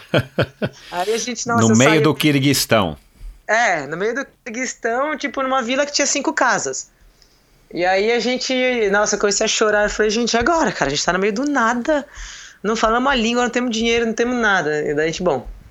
Aí a gente dormiu de novo, acordou às 5 da manhã, não quiseram dar carona pra gente. A gente começou a andar numa estrada, assim, que só tinha montanhas pra todos os lados. E lá no fundo a gente viu um carrinho vindo, assim, a gente fez uma barreira humana na estrada. Aí o carrinho Olha, parou na nossa frente, porque senão ele ia atropelar a gente. Ele parou, a gente não perguntou nada. A gente entrou no carro. Tipo, a gente abriu as portas e pluf, o cara olhava pra gente, assim, tipo, quem são esses loucos? E a gente segue, tipo, só fazia com a mão, assim, ó, segue. segue. Aí o cara ia olhando, foi indo embora e tal. Daí chegou numa vila bem maior, deixou a gente lá. A gente resolveu colocar o jaleco da prova. A gente falou, vamos colocar o jaleco, quem sabe vão reconhecer a gente, né? Uhum. Aí a gente tinha a pilha da. Da única lanterna que a gente tinha, a gente trocou as pilhas por uma coca de 600ml e um saco de biscoitos. Olha A isso, gente cara. tava faminto, né, desde o outro dia. Olha. E aí a gente também começou a desenhar no chão, tipo, rádio galoazes, não sei o que, bicicleta, conversando com os caras na rua e no final a gente fazendo números assim de dinheiro, conseguimos é, convencer um cara de levar um táxi lá, sei lá, X, levar a gente até onde a gente sabia que as bicicletas estavam, porque a gente tinha montado as bicicletas na beira do lago também, num outro lugar. Uhum. Enfim, e aí desenhando assim no chão o lugar onde estavam as bicicletas, tal, com a estrada, com o lago. E no final a gente conseguiu voltar para a prova e fizemos eles pagarem esse táxi, mas demorou tipo, a gente foi chegar no final do dia seguinte. Gente Caramba, meu, de roupa, de roupa de neoprene. De roupa de neoprene, de 5 milímetros. Não, foi tipo. A gente tem até essas fotos, assim, é surreal essa história, porque no meio de um lugar onde, imagina, nem inglês, nem nenhuma outra língua, ninguém fala nada, né? Pois é, cara. No meio do Quirguistão, meu, pelo amor de Deus. Que legal. É, tem mais alguma história, assim, memorável que, que, que, que te vem à cabeça, assim, tipo essa? Olha, uma outra coisa memorável, assim, que tem muito a ver também, acho que com agora a figura que ela representa, com a Cris. A gente uma vez fez uma prova no, na Croácia, né? Eu, a Nora, a Cris e a Mate. A Mate, que é agora super ciclista, né? É. E a gente ia subir a maior montanha da Croácia. E uma hora a gente parou assim numa cidadezinha antes de- desse trekking. Aí eu fiquei cuidando do pé das meninas. A Nora ficou cuidando do mapa. E a Cris entrou numa lojinha lá pra comprar comida pra todo mundo. Aí ela comprou um monte de comida, distribuiu pra gente, a gente saiu pra esse trekking gigante. E aí, meu, entrava na neve e tal. Chegamos no, to- no topo da, da montanha. A Cris tirou e falou assim: Eu tenho um presente pra vocês. Aí ela tirou da mochila dela assim um sanduíche pra cada uma. É, de baguete fresquinho com tomate, alface, um queijo fresco, assim, maravilhoso. E ela, isso é uma coisa que eu sempre lembro, assim, que ela tinha esse cuidado, né, Legal. de de fazer uma surpresinha, assim, pô, estamos sofrendo tanto, então agora vocês têm um, um sanduíche delicioso é. aqui no topo do Monte de Nara. Eu até lembro o nome do, do da lugar. montanha. É. Legal. O que que, o que, assim, você já deu aí bastante dicas, né? Mas é, o que, que você acha que fez aí o sucesso da, de vocês como uma equipe, né? É, durante tanto tempo? E, e, o, que, que, o que, que você acha que poderia ter sido melhor se vocês tivessem, sei lá, trabalhado mais isso ou mais aquela outra característica e talvez vocês tivessem tido desempenhos ainda melhores? Olha, eu acho que o sucesso tem muito a ver com. Eu acho que essa coisa da amizade, então de se respeitar muito assim dentro da equipe, a gente tem uma compreensão muito grande uma da outra. Uhum. É, é claro que acho que a força e a habilidade, né? A gente é, tinha né, uma boa treinadora que era a Cris, e então a gente conseguia ficar forte para uma corrida de aventura, né? Não para ser triatleta, assim, nesse sentido. E a gente era uma equipe muito habilidosa, né? Então a gente sempre andou de mountain bike muito bem, a gente sempre andou em pedra muito bem, a gente orientava muito bem, se perdia pouco. Né, e criava boas estratégias. A gente sempre pensou em descansar nas, em, em, bons momentos. Tipo, nessa prova da Croácia, era uma, uma, um lugar que a gente passava muito frio à noite.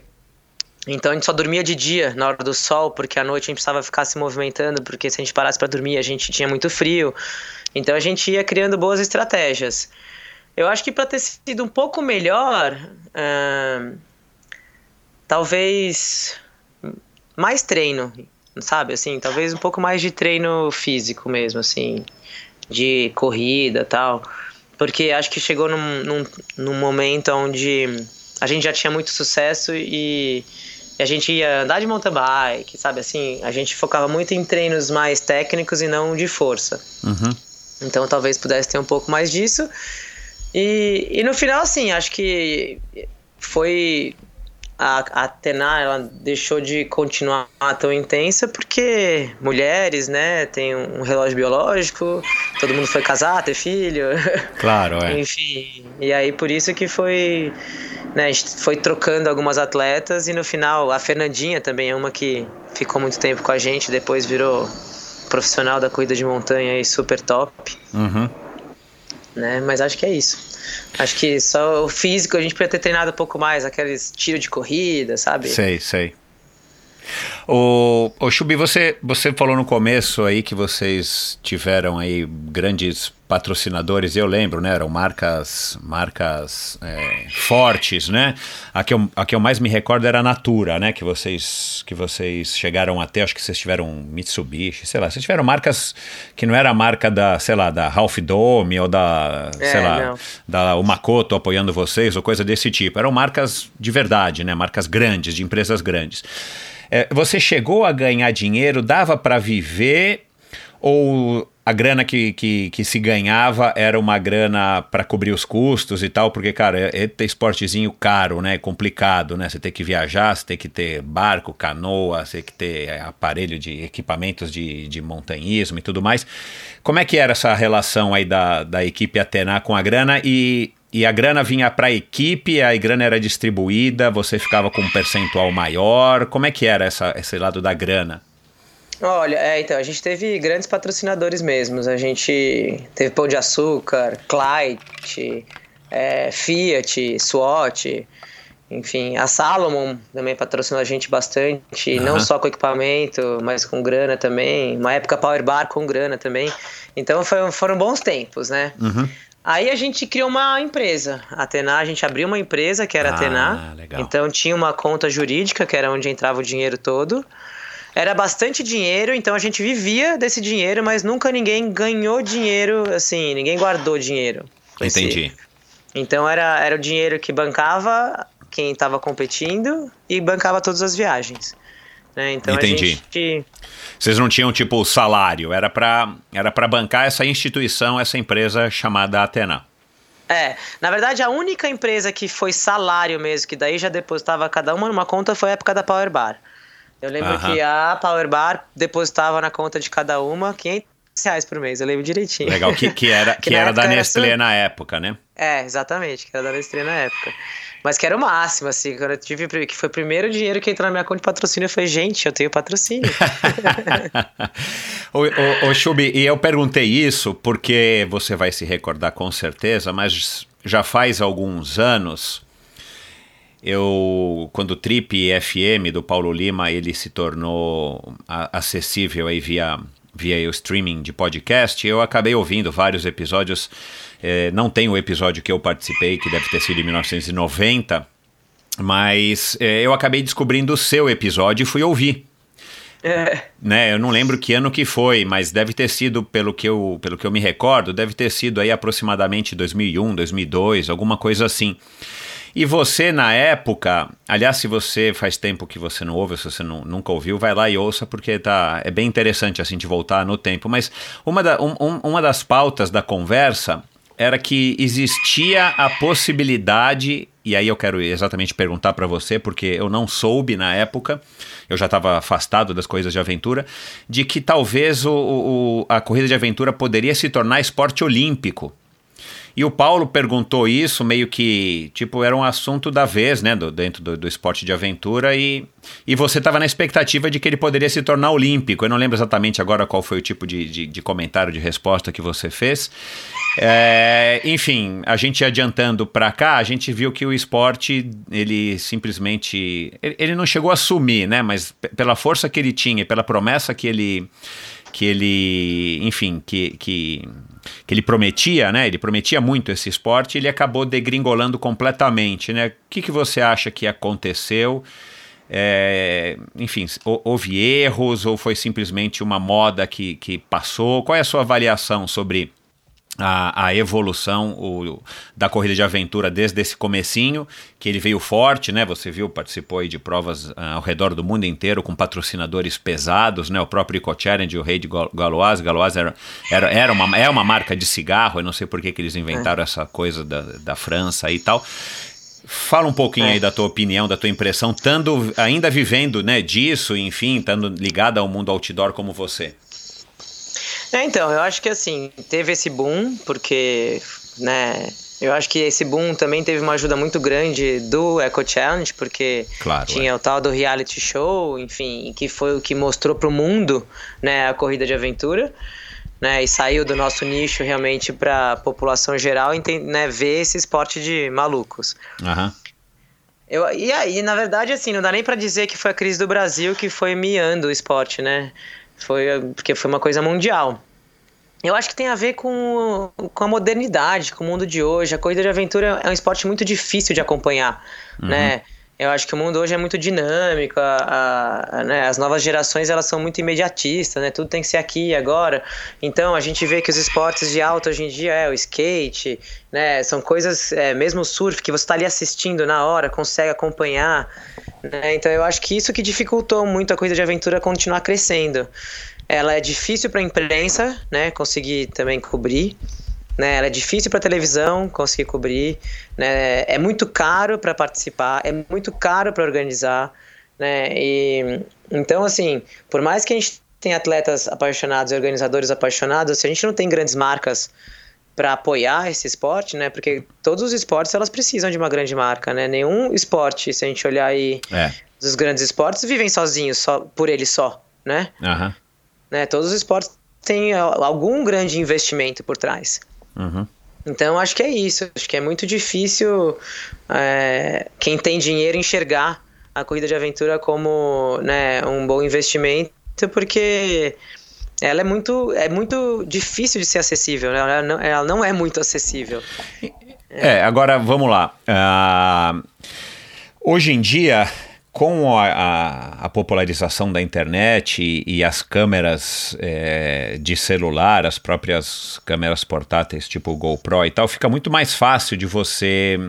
Fica muito mais fácil de você filmar, de você transmitir. Tudo bem que quando é no meio do mato não tem sinal de, de internet, aí também dificulta e tal. Mas, é, e você acabou de participar da, da, da, da nova edição da, do Eco Challenge, né, que foi continua sendo de propriedade aí do, do Mark Burnet, que é um cara aí super é, de, de, sucesso aí na, na, na, televisão, com vários reality shows que emplacaram aí, se tornaram ícones da, da, da TV, né, ele, ele praticamente que criou, eu, pelo que eu entendo, os reality shows. É, e ele ainda se associou esse ano com o Bear Grylls, que é um cara aí também super famoso aí dentro do, do mundo do outdoor. É, e vocês participaram desse Eco Challenge, uma nova edição quantos anos depois do último? Foi 2002, 2012? Foi 2002, é. 2002, é, 17 anos é. depois em Fiji. Uh, exatamente esse Eco Challenge que você falou, né? Que a Nora passou mal, foi o Eco Challenge também que o Alexandre é, Freitas o, o, se deu mal também, coitado. Enfim, é. É, e eles resolveram é, relançar o Eco Challenge numa versão que aí eu quero que você me conte um pouco é, com, como é que foi essa versão, mas uma versão que vai ser completamente te televisionada, né? Acho que eles fizeram para televisão exatamente. A gente não tem acesso ao resultado, não tem acesso a nada. Você acha que, que o, a corrida de aventura dentro do, do século XXI ela pode renascer por conta dos avanços tecnológicos de transmitir via YouTube, via Facebook, de ter rede social para estar tá engajando as pessoas? Olha, é o que a gente está acreditando agora. Eu acho que essa volta do Eco Challenge é para trazer de novo esse olhar, né? Mas, de novo, tem que ter investimento. Eu, eu tava lá, né? Eles realmente, esse ano, o Eco Challenge não teve nem cobertura online, né? Não tinha. Então. Ninguém pôde acompanhar nada. Porque agora a história é de virar uma série, porque as séries estão em alta, né? Uhum. Então vai virar uma série da Amazon Prime Uhum. Então por isso que não pode contar nada, porque quem é. for assistir não pode saber do resultado. Claro, é. Né? Então, mas a gente dá para ver que é um investimento gigantesco, assim. Foi uma coisa é, é, até é muito legal participar de um negócio desse tamanho, porque juntou Amazon Prime com MGM né? Com Mark Brunet e Bear Grylls. Então, assim, era uma estrutura gigantesca, com mais de 10 helicópteros e milhões de câmeras mans acompanhando. A gente era uma das equipes highlights de novo, né? Claro, é. então, tinha um câmera com a gente 100% do percurso, né? Que tem a parte boa e a parte ruim, mas enfim. Às vezes não é tão legal ter um cara é. ali o tempo todo com a gente. É mas... um reality show mesmo, né? Exatamente, vai ser um. Assim, eles vão fazer um reality show de novo. Né? Só que agora vai ser mais surpresa, porque antigamente, quando, né, antigamente você tinha o resultado e depois saía a novelinha. Né? Uhum. Então depois a gente via as brigas, as coisas, as questões, né? Mas uhum. todo mundo já sabia quem ia ganhar. Uhum. E agora não. A gente até ficou, né? Todo mundo saiu de lá falando muito sobre como será o próximo. Será que no próximo cada um vai ter, vai ser live streaming? Cada equipe vai ter uma câmera Exato, que vai carregar é, é, e quem está é. acompanhando na internet vai poder falar: eu quero acompanhar essa equipe agora. E vai clicar e vai falar: nossa, agora eu quero ver o que está acontecendo com a Atena. Não, agora eu quero ver o que está acontecendo com os neozelandeses. Entendeu? Então acho que talvez esse, esse seja o futuro. Uhum. Né? Assim, ter um, uma gamification, um gamification da corrida de aventura, né? Tem, é. né, e você acha que é válido esse formato? Eu acho que é. Eu acho que é, assim, eu passei também, eu fiquei, a última corrida de aventura que eu tinha feito tinha sido o Ecomotion 2008. Uhum. Né? Então também há 11 anos eu não fazia prova longa desse jeito.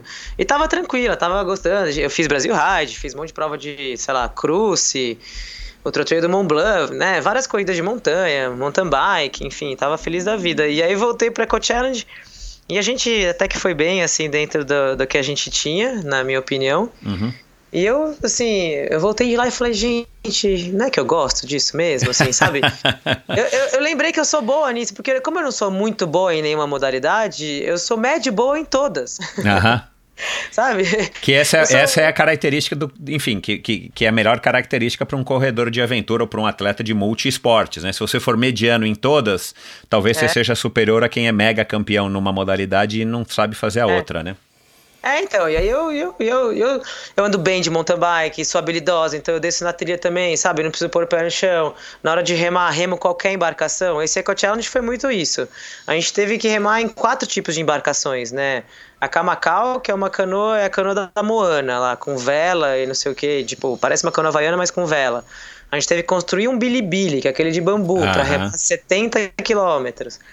Então tem muito essa coisa de ser adaptável, de conseguir remar em qualquer tipo de embarcação, né, e ser boa na canoagem de qualquer jeito, né, pedalar em qualquer lugar, né, andar em qualquer lugar, andar bem dentro do rio, andar bem na trilha, andar bem né, em vários lugares. Então, eu acho que tem um mercado legal assim para atletas que não são de ponta de de alguma modalidade, mas que se enxergam fazendo várias coisas.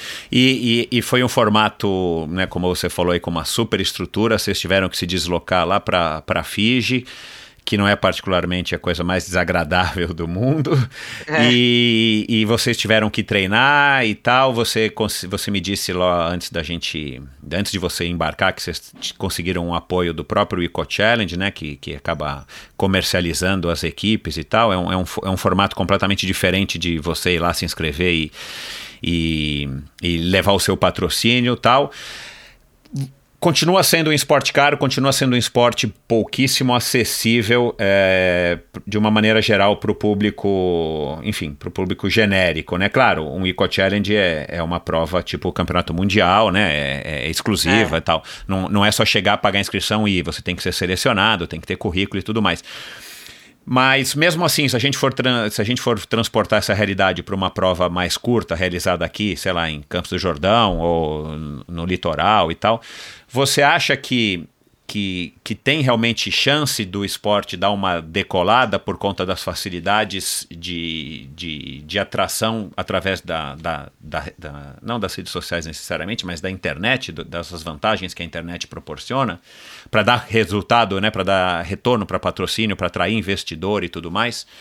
Porque plasticamente é um esporte muito legal. Eu sou, meu, para mim, corrida de aventura é um dos esportes mais legais que tem. Eu acho que não só para participar, mas para para você assistir, acompanhar, para você ouvir essas histórias, o tal do perrengue, né? Você olhar as pessoas, né? Aquela coisa do, da pessoa carregando a mochila, um se arrastando, outro vomitando, outro tendo convulsão.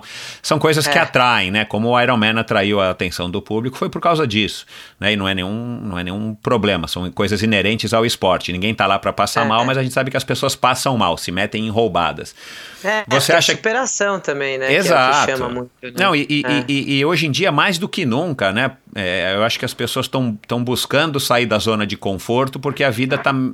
Ao mesmo tempo que a gente nunca viveu tão bem por conta dos confortos da tecnologia, isso, claro, os países é, desenvolvidos ou em desenvolvimento, a gente que. nós que somos privilegiados, mas ao mesmo tempo as pessoas estão buscando cada vez mais sair da zona de conforto não é à toa, por exemplo, que as maratonas estouraram, que o Ironman estourou, né? Você vê, a gente debate direto isso aqui no Endorfina o triatlon curto está minguando, ao passo que os Ironman estão prosperando e proliferando ao redor do mundo. Por quê, cara? As pessoas estão a fim de se submeter a provações. E uma aprovação é. muito maior do que de um Ironman é você fazer uma corrida de aventura, mesmo que ela dure um dia só. É, você acha que tem de fato espaço, então, para que mesmo essas provas mais, mais curtas é, possam é, ressurgir? E você que que vive eh, disso e está conectada nesse mundo, você acha que pode surgir lacunas para você e outros organizadores estarem é, é, relançando provas ou criando novos eventos para se tornarem novamente sucesso, como foi naquela época? Eu acredito que tem, tem, tem aí um caminho para crescer, sim. Até tem pessoas batendo em mim já, assim, me procurando para organizar a corrida de aventura no que vem. Uhum.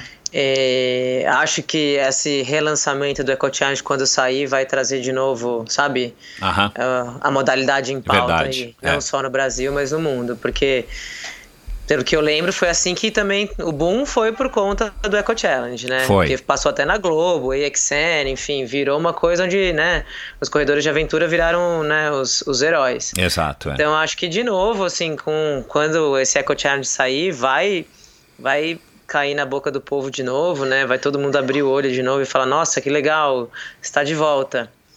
E aí, enfim, também dentro desse processo todo que você falou, eu acho que as corridas de rua que também deram boom, agora já tá meio básico, né? Então. É, é agora a moda são as corridas de trilha, são as ultramaratonas, é. né? As pessoas estão querendo é, novidades, aventura, né? Viver momentos únicos. É. É, e outras, é, outras coisas, exatamente, novos desafios, né? As é. pessoas querem novos desafios. Então, acho que as marcas também estão agora começando a olhar para essa. sair de novo da caixinha, né? Uhum. Então, se Deus quiser, a gente vai ter aí uma nova geração. Eu tô criando meu atletinha para ser um bom corredor de aventura. Legal.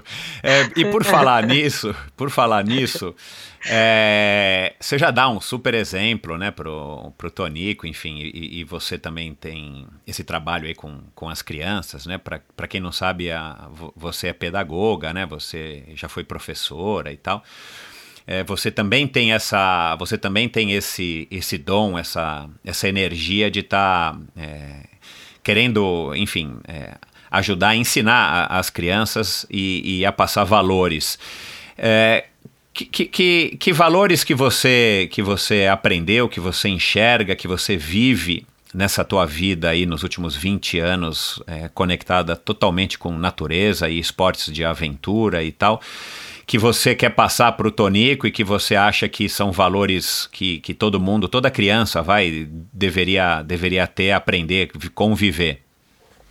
É, é, é isso mesmo, assim, eu tenho isso muito como missão na minha vida, né, porque afinal de contas, né, a educação, né, a pedagogia e, e o esporte na natureza são minhas grandes paixões e nada melhor do que juntar os dois, né. Uhum.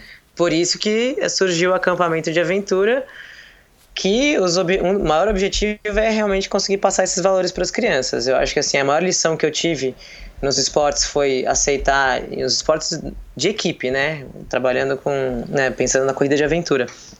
É, é uma coisa que eu até comentei já, é aceitar os outros como eles são. A gente não pode querer mudar as pessoas, né? Então a gente tem que olhar para o que eles têm de bom e valorizar e aproveitar tudo aquilo que aquela pessoa tem de bom e o que ela tem de que a gente não gosta, o que é diferente, a gente tem que aceitar e deixar ali. Né? Tentar nos incomodar com aquilo.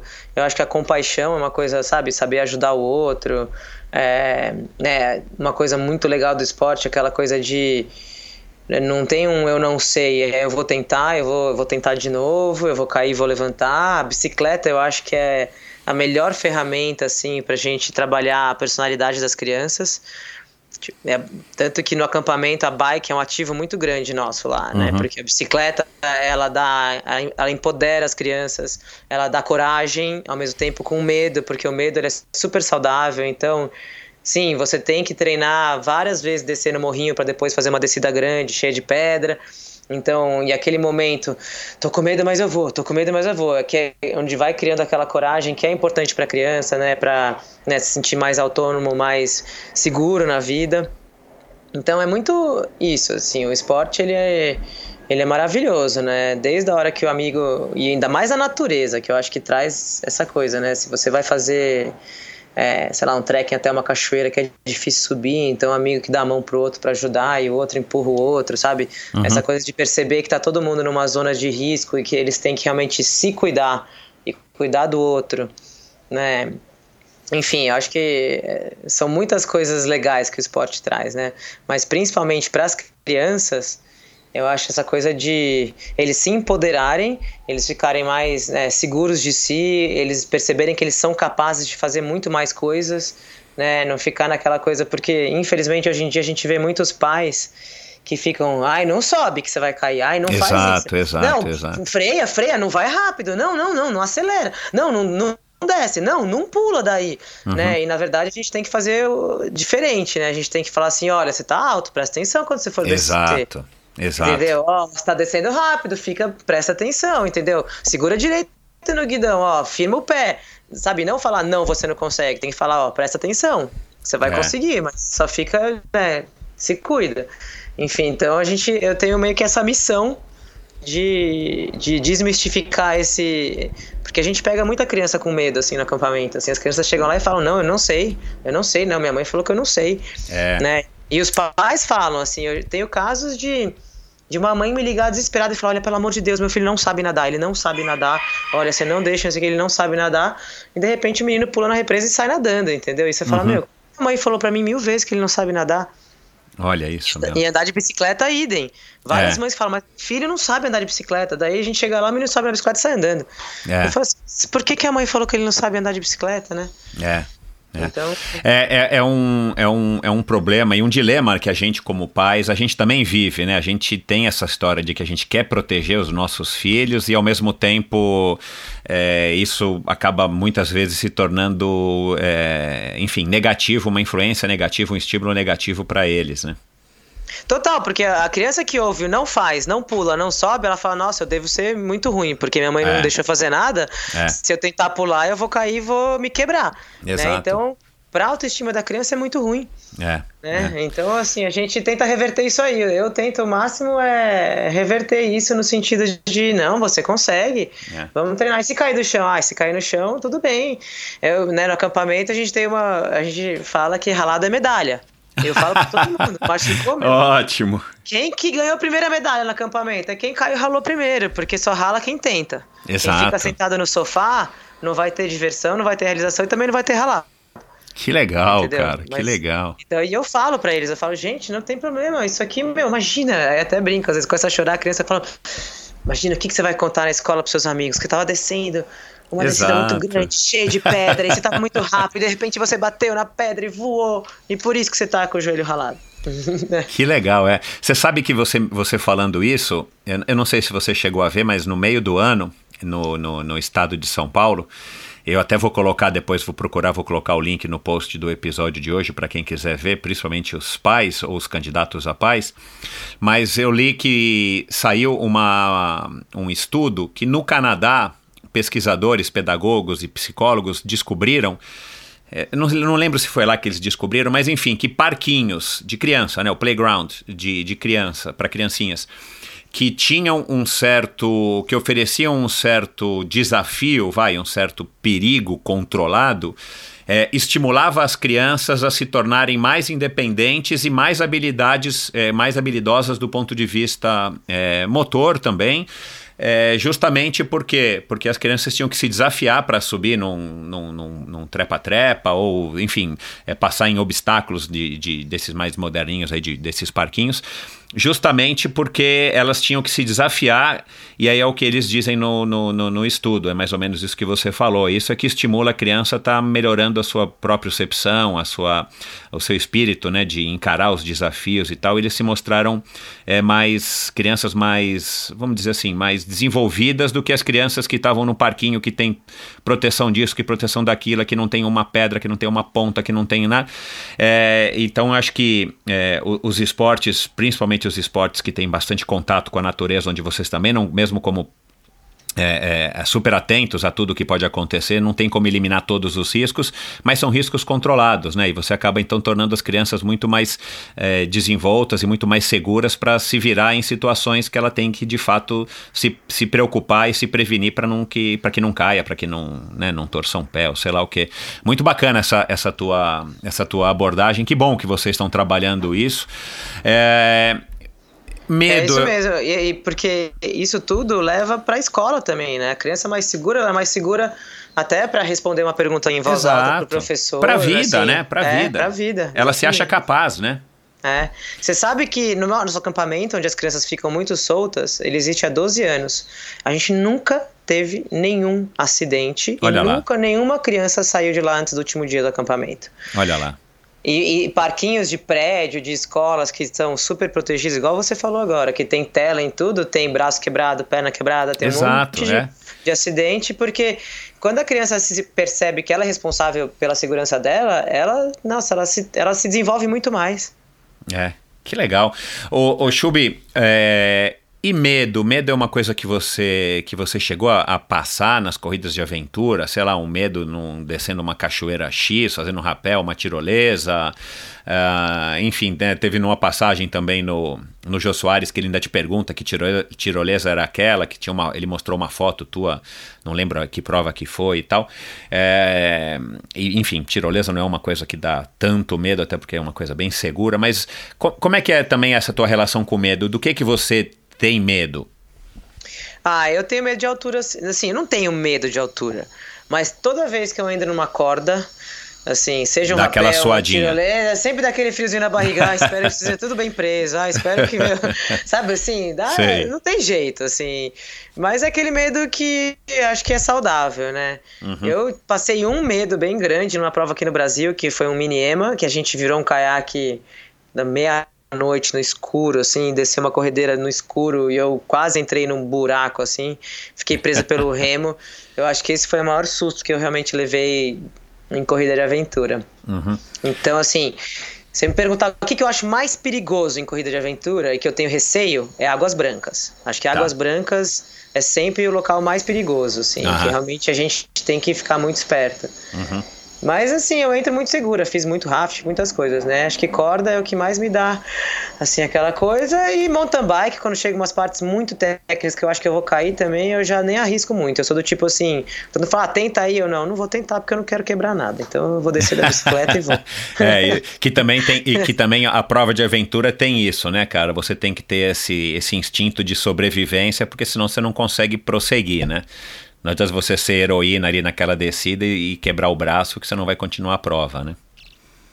É, exatamente. Então eu sou bem cautelosa nesse sentido, assim. Tenho coragem, mas também gosto de ter medo e decidir descer da bicicleta. Ô Chubi, é, você não pode entrar em detalhes lá da tua prova é, em Fiji, né? Por, por conta aí de que vai ser um reality show e tudo mais. Mas é, como é que foi a dinâmica de vocês se reencontrarem? Foi você, a, a Nora, a, a Karina e o Zé Caputo? Olha, foi bem, bem divertido. Assim, As três com- mães, né? O próprio Zé Caputo É. também pai. É, como é que foi? Mudou a dinâmica pela, pela, pelo fato agora também vocês estarem querendo se arriscar menos, talvez porque agora vocês têm esse instinto maternal. Isso não influenciou? Foi mais a idade? Co- Como é que foi assim esse reencontro numa situação numa situação estressante né, como o Eco Challenge? Olha, foi bem divertido, assim, foi bem diferente do passado, bem diferente, até porque a gente não tinha foco em performance, em resultado, a gente queria estar lá, né, e fazer, né, o percurso. É, a gente tinha condições físicas bem diferentes, né, então eu e o Zé, a gente era bem mais forte que as duas, É, mas também a gente estava bem tranquilo em relação a isso. E, e, e, assim, foi outro ritmo, assim, foi, foi divertido porque a Karina, né, ela foi embora do Brasil há muito tempo, virou francesa, então ela é uma maluquinha querida, mas maluquinha de tudo. É. Pensa na pessoa maluquinha, então então, administrar, assim, tive que levar minha tolerância ao grau máximo. Ah, é? vários momentos, assim, de falar, beleza, respira, chubi, paciência, paciência, paciência, fica Aham. tranquilo, tá tudo Aham, certo. aham. Porque umas transições muito longas. É, Mas assim, a gente, que nem eu falei, a gente é muito, é uma equipe habilidosa. Então, entrava num trecho de rio gigantesco, a gente passava um monte de equipe. Daí na transição demorava horas, a gente dormiu muito Sei. né? Porque a gente não conseguia ficar sem dormir. Até essa é a única coisa que eu falo, gente, como que a gente passava tanto tempo sem dormir antigamente? Pois é. Então cara, a gente dormiu bastante, assim, né? Não é bastante para um dia a dia normal, mas para uma corrida de, de aventura a gente dormiu bastante.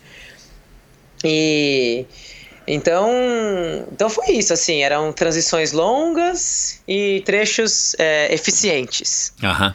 e transições longas e trechos eficientes, porque, né, a- mesmo com pouco treino das meninas, elas são bem tough, né? Elas são bem são bem boas assim no, no, no desconforto, né, em fazer força, né? A Nora orienta muito bem, então, né, continua orientando, a gente poupando ela de peso bastante. Aham. E, e é isso, né? O Eco Challenge é muito, muito aventura, né? Que nem eu falei, a gente rema no barco de bambu, 70 quilômetros. Depois tem, né?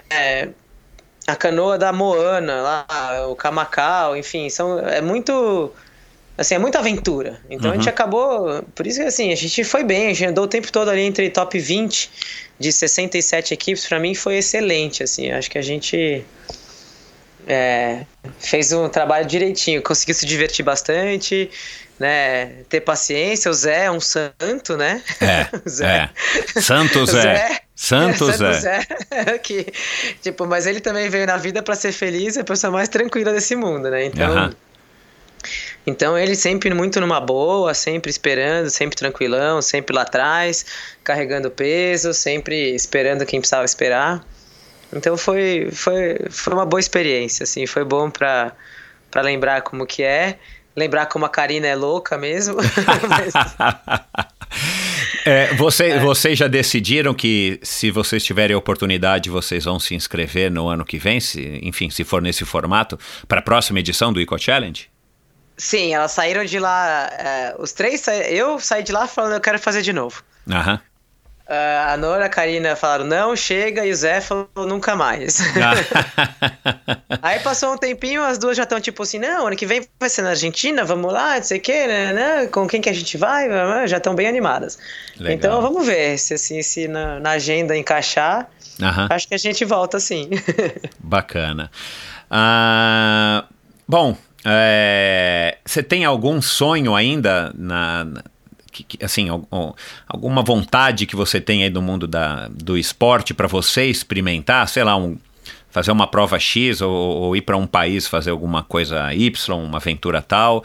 É, você que já viajou o mundo fazendo provas de aventura, né? Você já falou aqui Croácia, Kirguistão, mas fala rapidamente quais foram os países que você se recorda que você já teve para participar além da de Fiji que eu já fui, já fiz é. prova no Marrocos, Vietnã, né, Kirguistão, Patagônia, fiz umas, algumas na Patagônia. Delícia, é. é Estados Unidos também, Canadá. É, na Europa, fiz, fiz na Espanha, fiz na França, fiz uma ali na, na fronteira com a Suíça. Um, Nova Zelândia, Fiji, Malásia, né? Eu fiz meu primeiro Eco Challenge foi em Bornéu, na Malásia. Puta que legal, né? Meu. E a corrida mais legal de todas da minha vida foi a do Vietnã, assim, se parar pra pensar, foi ah, a do é? Vietnã. É. E, e, assim, sonho tem um monte ainda, um monte. Tem muitas provas que eu quero fazer ainda. Não necessariamente de aventura, mas, por exemplo, tem uma prova de stand-up que é o Molokai Oahu no Havaí, que eu de vontade de fazer. Legal. Eu tenho vontade de fazer Trans-Rocks tipo aquela de estágio de mountain bike, uhum. é, que é lá nas Rocky Mountains. É, que é eu linda, tenho, né? Eu nunca fui, é, mas falam que é linda. Então, eu também, eu amo, amo mountain bike, assim, é uma paixão grande, amo, amo mountain bike, então adoro mountain bike técnico, assim. Então, Ultramaratonas também tem uma no Butão, que eu morro de vontade de fazer, que eu olho todo ano e falo, ah, quando que eu vou conseguir fazer essa ultramaratona no Butão? Porque assim, eu gosto, eu, eu quero conhecer o mundo inteiro, né? Então se eu conseguir encontrar provas, Mais legal seja ainda. de corrida de montanha, seja de mountain bike, ou o que for, melhor ainda, né? Tem claro. aquela Ultra Trail das Dolomitas também, que eu acho que eu vou ano que vem que é Uau, um dos bacana. objetivos, então eu quero correr pelo menos os 80k das Dolomitas. Uhum. Ah, tem um monte de, de coisa na minha listinha ainda. Aí. Que legal, cara, que bom. Bacana, cara, legal. Ô Chubi, é, quem quiser se informar sobre os, os acampamentos de aventura, quem quiser, enfim, é, te conhecer um pouco melhor, passa teus contatos, quem quiser contratar um, uma viagem aí de de, de turismo, né? Você está especializada em, em neve e, e, aventura, enfim. Passa e faz o teu momento propaganda antes da gente encerrar esse bate-papo muito legal. Bom, então eu tenho acampamento de aventura, que é uma oportunidade incrível para mandar as crianças passar uma semana de aventuras num lugar maravilhoso e muito seguro. Isso, então eu, é. eu vendo umas viagens, eu vendo muita neve, é isso mesmo, mas eu também faço viagens tailor-made. Estou organizando agora uma viagem incrível para Noruega, para um pessoal ver a aurora boreal, por exemplo. Eu, né, eu organizo o que vocês quiserem de aventuras e viagens e lugares exóticos e os tradicionais também. Uhum. E é isso, assim, para me seguir, meu Instagram, Shubigima. E. Shub é S-H-U, né? Pra quem não sabe. S-H-U-B-I. G-U-I-M-A, né? Shubigima. Através do meu Instagram vocês conseguem falar das viagens também e atrás do acampamento. O Insta do acampamento é um lugar legal também de ver bastante sobre esse assunto. Qual é? Então, que é acampamento Go Outside. Ah, tá. Esse é o, é o Insta do acampamento. E tem o site do acampamento também, que é www.acampantodeaventura.com.br. Ah, legal. E é isso, podem me seguir aí no Instagram, que é o melhor jeito de saber tudo que tá acontecendo. Bacana. Legal, eu vou colocar todos esses links e, e vários aqui dessa, de, dessa nossa conversa de assuntos que a gente conversou, para quem quiser se aprofundar um pouco mais aí no, nos temas é, desse bate-papo muito legal com a Chub, no, no post do episódio de hoje com a Chub, no endorfinabr.com. E é isso, Chub, um beijão, parabéns, é, que, vocês, que vocês tenham aí um, enfim, um, um ano aí de muitas aventuras e, e continue esse teu trabalho. É, esse teu é, acampamento de aventura, qual é a faixa etária das crianças? De 5 a 16 anos. Ah, legal. Vou, vou esperar mais um ano então para colocar a Nina, porque eu quero. É, Você começar. tem uma pequenininha, né? Tenho, tenho. É, a Michelle já passou uma vez pelo, pelo, pelo acampamento, não, faz muitos anos. Talvez, acho que foi no primeiro ou no segundo que vocês fizeram. É. Mas agora tem a Nina, que está com 3 para 4, então eu tenho que esperar mais um ano e pouco para ela poder ingressar, mas com certeza vou querer levá-la. Legal, legal. Obrigadão, Michel. Foi super legal mesmo. Que bom, Chubi. Um beijão. Beijo grande. E é isso, mais um episódio do Endorfina. Chubi é, é muito bacana, ela, enfim, contou aí bem essa história dela e, e isso que eu acho legal na Chubi. Ela, ela viveu, de fato, ela se descobriu nas corridas de aventura e, e vive isso e está podendo proporcionar isso também para para crianças. A gente acabou não falando, mas ela também organiza aí algumas corridas. Ela organizou a, o Bota para Correr da Olímpicos, organizou uma prova aí para Under Armour, enfim. Ela está bem envolvida aí com os esportes e, e, tem essa vibe bacana. Não é à toa que, que a Atena foi um sucesso e, e, continua sendo. Tomara que elas, que elas resolvam ir voltar ativa e que a corrida de aventura volte a, a atrair a atenção não somente do público, mas da mídia para que possa atrair cada vez mais pessoas e, e na era de hoje, como a gente falou, através do, do mundo digital, a gente poder acompanhar através de YouTube, Facebook, Instagram Live, Instagram TV e tal. É, é, é um esporte muito bacana, cara. Eu sou suspeito, mas é um esporte é, fabuloso, cara. Pena que não, não consigo me organizar mais para participar, mas quem sabe um dia eu volte. E é isso, vai lá nas redes sociais da, da Chub, vou colocá-las todas aqui no, no post do episódio de hoje. É, como sempre, vai lá, dá um, um oi para ela, diga aí é, que você ouviu, o que, que você achou legal e tudo mais. Faça perguntas e se você quiser colocar o seu filho para experimentar um esporte de aventura, ter um contato com a natureza, poder acender uma fogueira e fazer aí um, um acampamento, vai lá, acampamento de aventura.com.br na internet. Também vou colocar o link no post do episódio de hoje. Dá um alô também no Endorfina BR.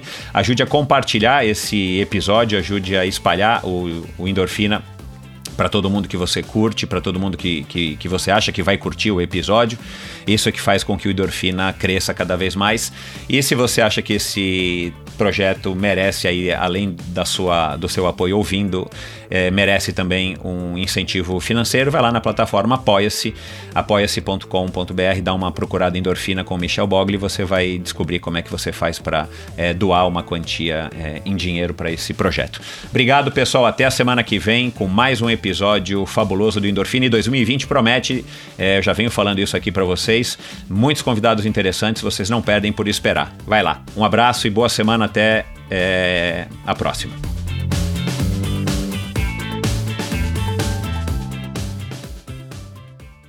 Este episódio foi um oferecimento da Probiótica. Faz alguns meses eu fui chamado por alguns amigos para fazer um treino de 250 quilômetros entre São Paulo e Paraty.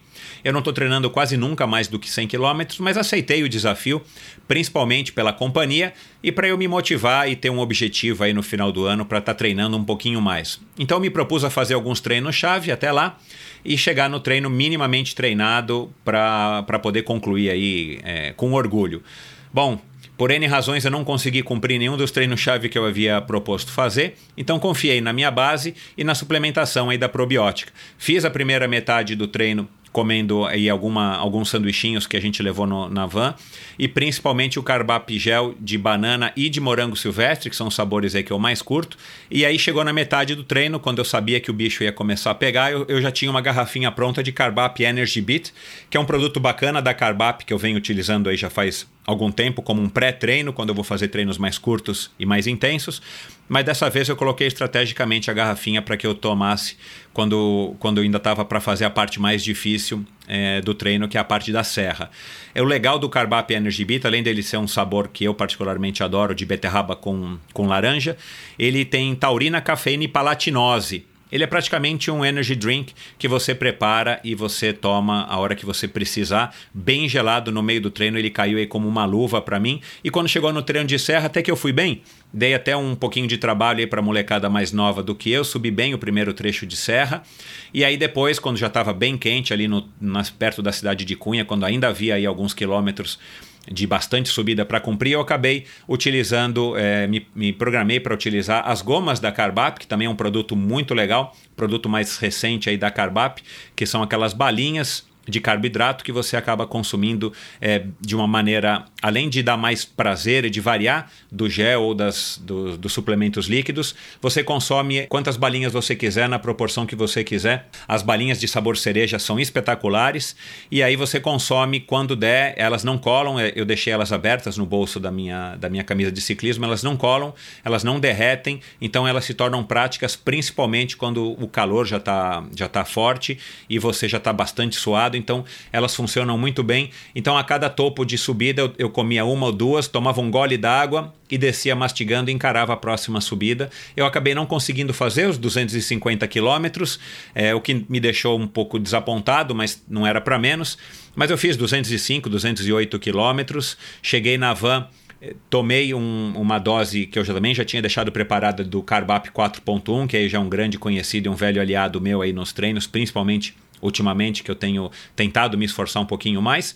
E aí quando chegou no final do pedal, todo mundo fez os 250 quilômetros, eu já estava tomando aí uma, uma garrafinha com bastante gelo de whey com de chocolate com menta, que é o sabor também que eu mais curto.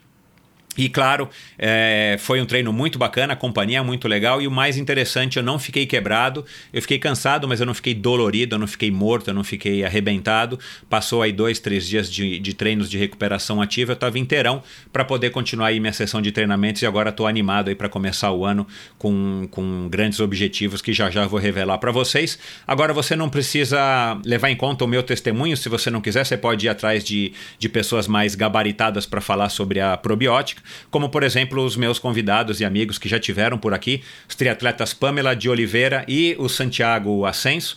É, mas também a Jade Malavase, que é oito vezes campeã brasileira, medalhas de prata e bronze no Campeonato Mundial de Ciclismo Paralímpico, uma excelente atleta, ou a jovem Vitória Farabolini, campeã brasileira dos 10 km na maratona aquática ou ainda a grande Susana Schnarndorf, nadadora campeã mundial e medalhista paralímpica do Rio 2016, ex-triatleta de ponta e uma grande pessoa. A Probiótica é patrocinadora oficial do circuito Ironman Brasil, 3-Day Series 2020 e Letap Brasil 2020. Anota aí, probiotica.com.br, vai lá, entra, conhece todos os produtos, tem uma infinidade de produtos, aminoácidos, todos os tipos de whey, whey vegano e, e enfim, é, uma quantidade enorme de produtos, além desses produtos da série Carbap, que eu mencionei aqui, inclusive a goma de Carbap. E você também pode comprar todos os produtos da probiótica no site da Quality Nutrition, que é qualitynutrition.com.br, ou nas três lojas físicas do Kim aqui em São Paulo. Dá uma passadinha lá que você vai se surpreender com a quantidade, a variedade, o atendimento e o preço. Obrigado por ouvir esse episódio do Endorfina. Acesse o endorfinabr.com, vá no post do episódio de hoje para conhecer um pouco mais sobre o meu convidado e alguns assuntos abordados em nossa conversa. Lá você ainda encontra todos os episódios do Endorfina e uma galeria de fotos da história do triatlon brasileiro. Se você curtiu, colabore assinando Endorfina na iTunes Store ou Spotify e compartilhando com seus amigos. Lembre-se de enviar suas sugestões, críticas e comentários através do perfil Endorfina BR no Instagram ou através do Endorfina com Michel Bogli no Facebook. Um abraço e até a semana que vem.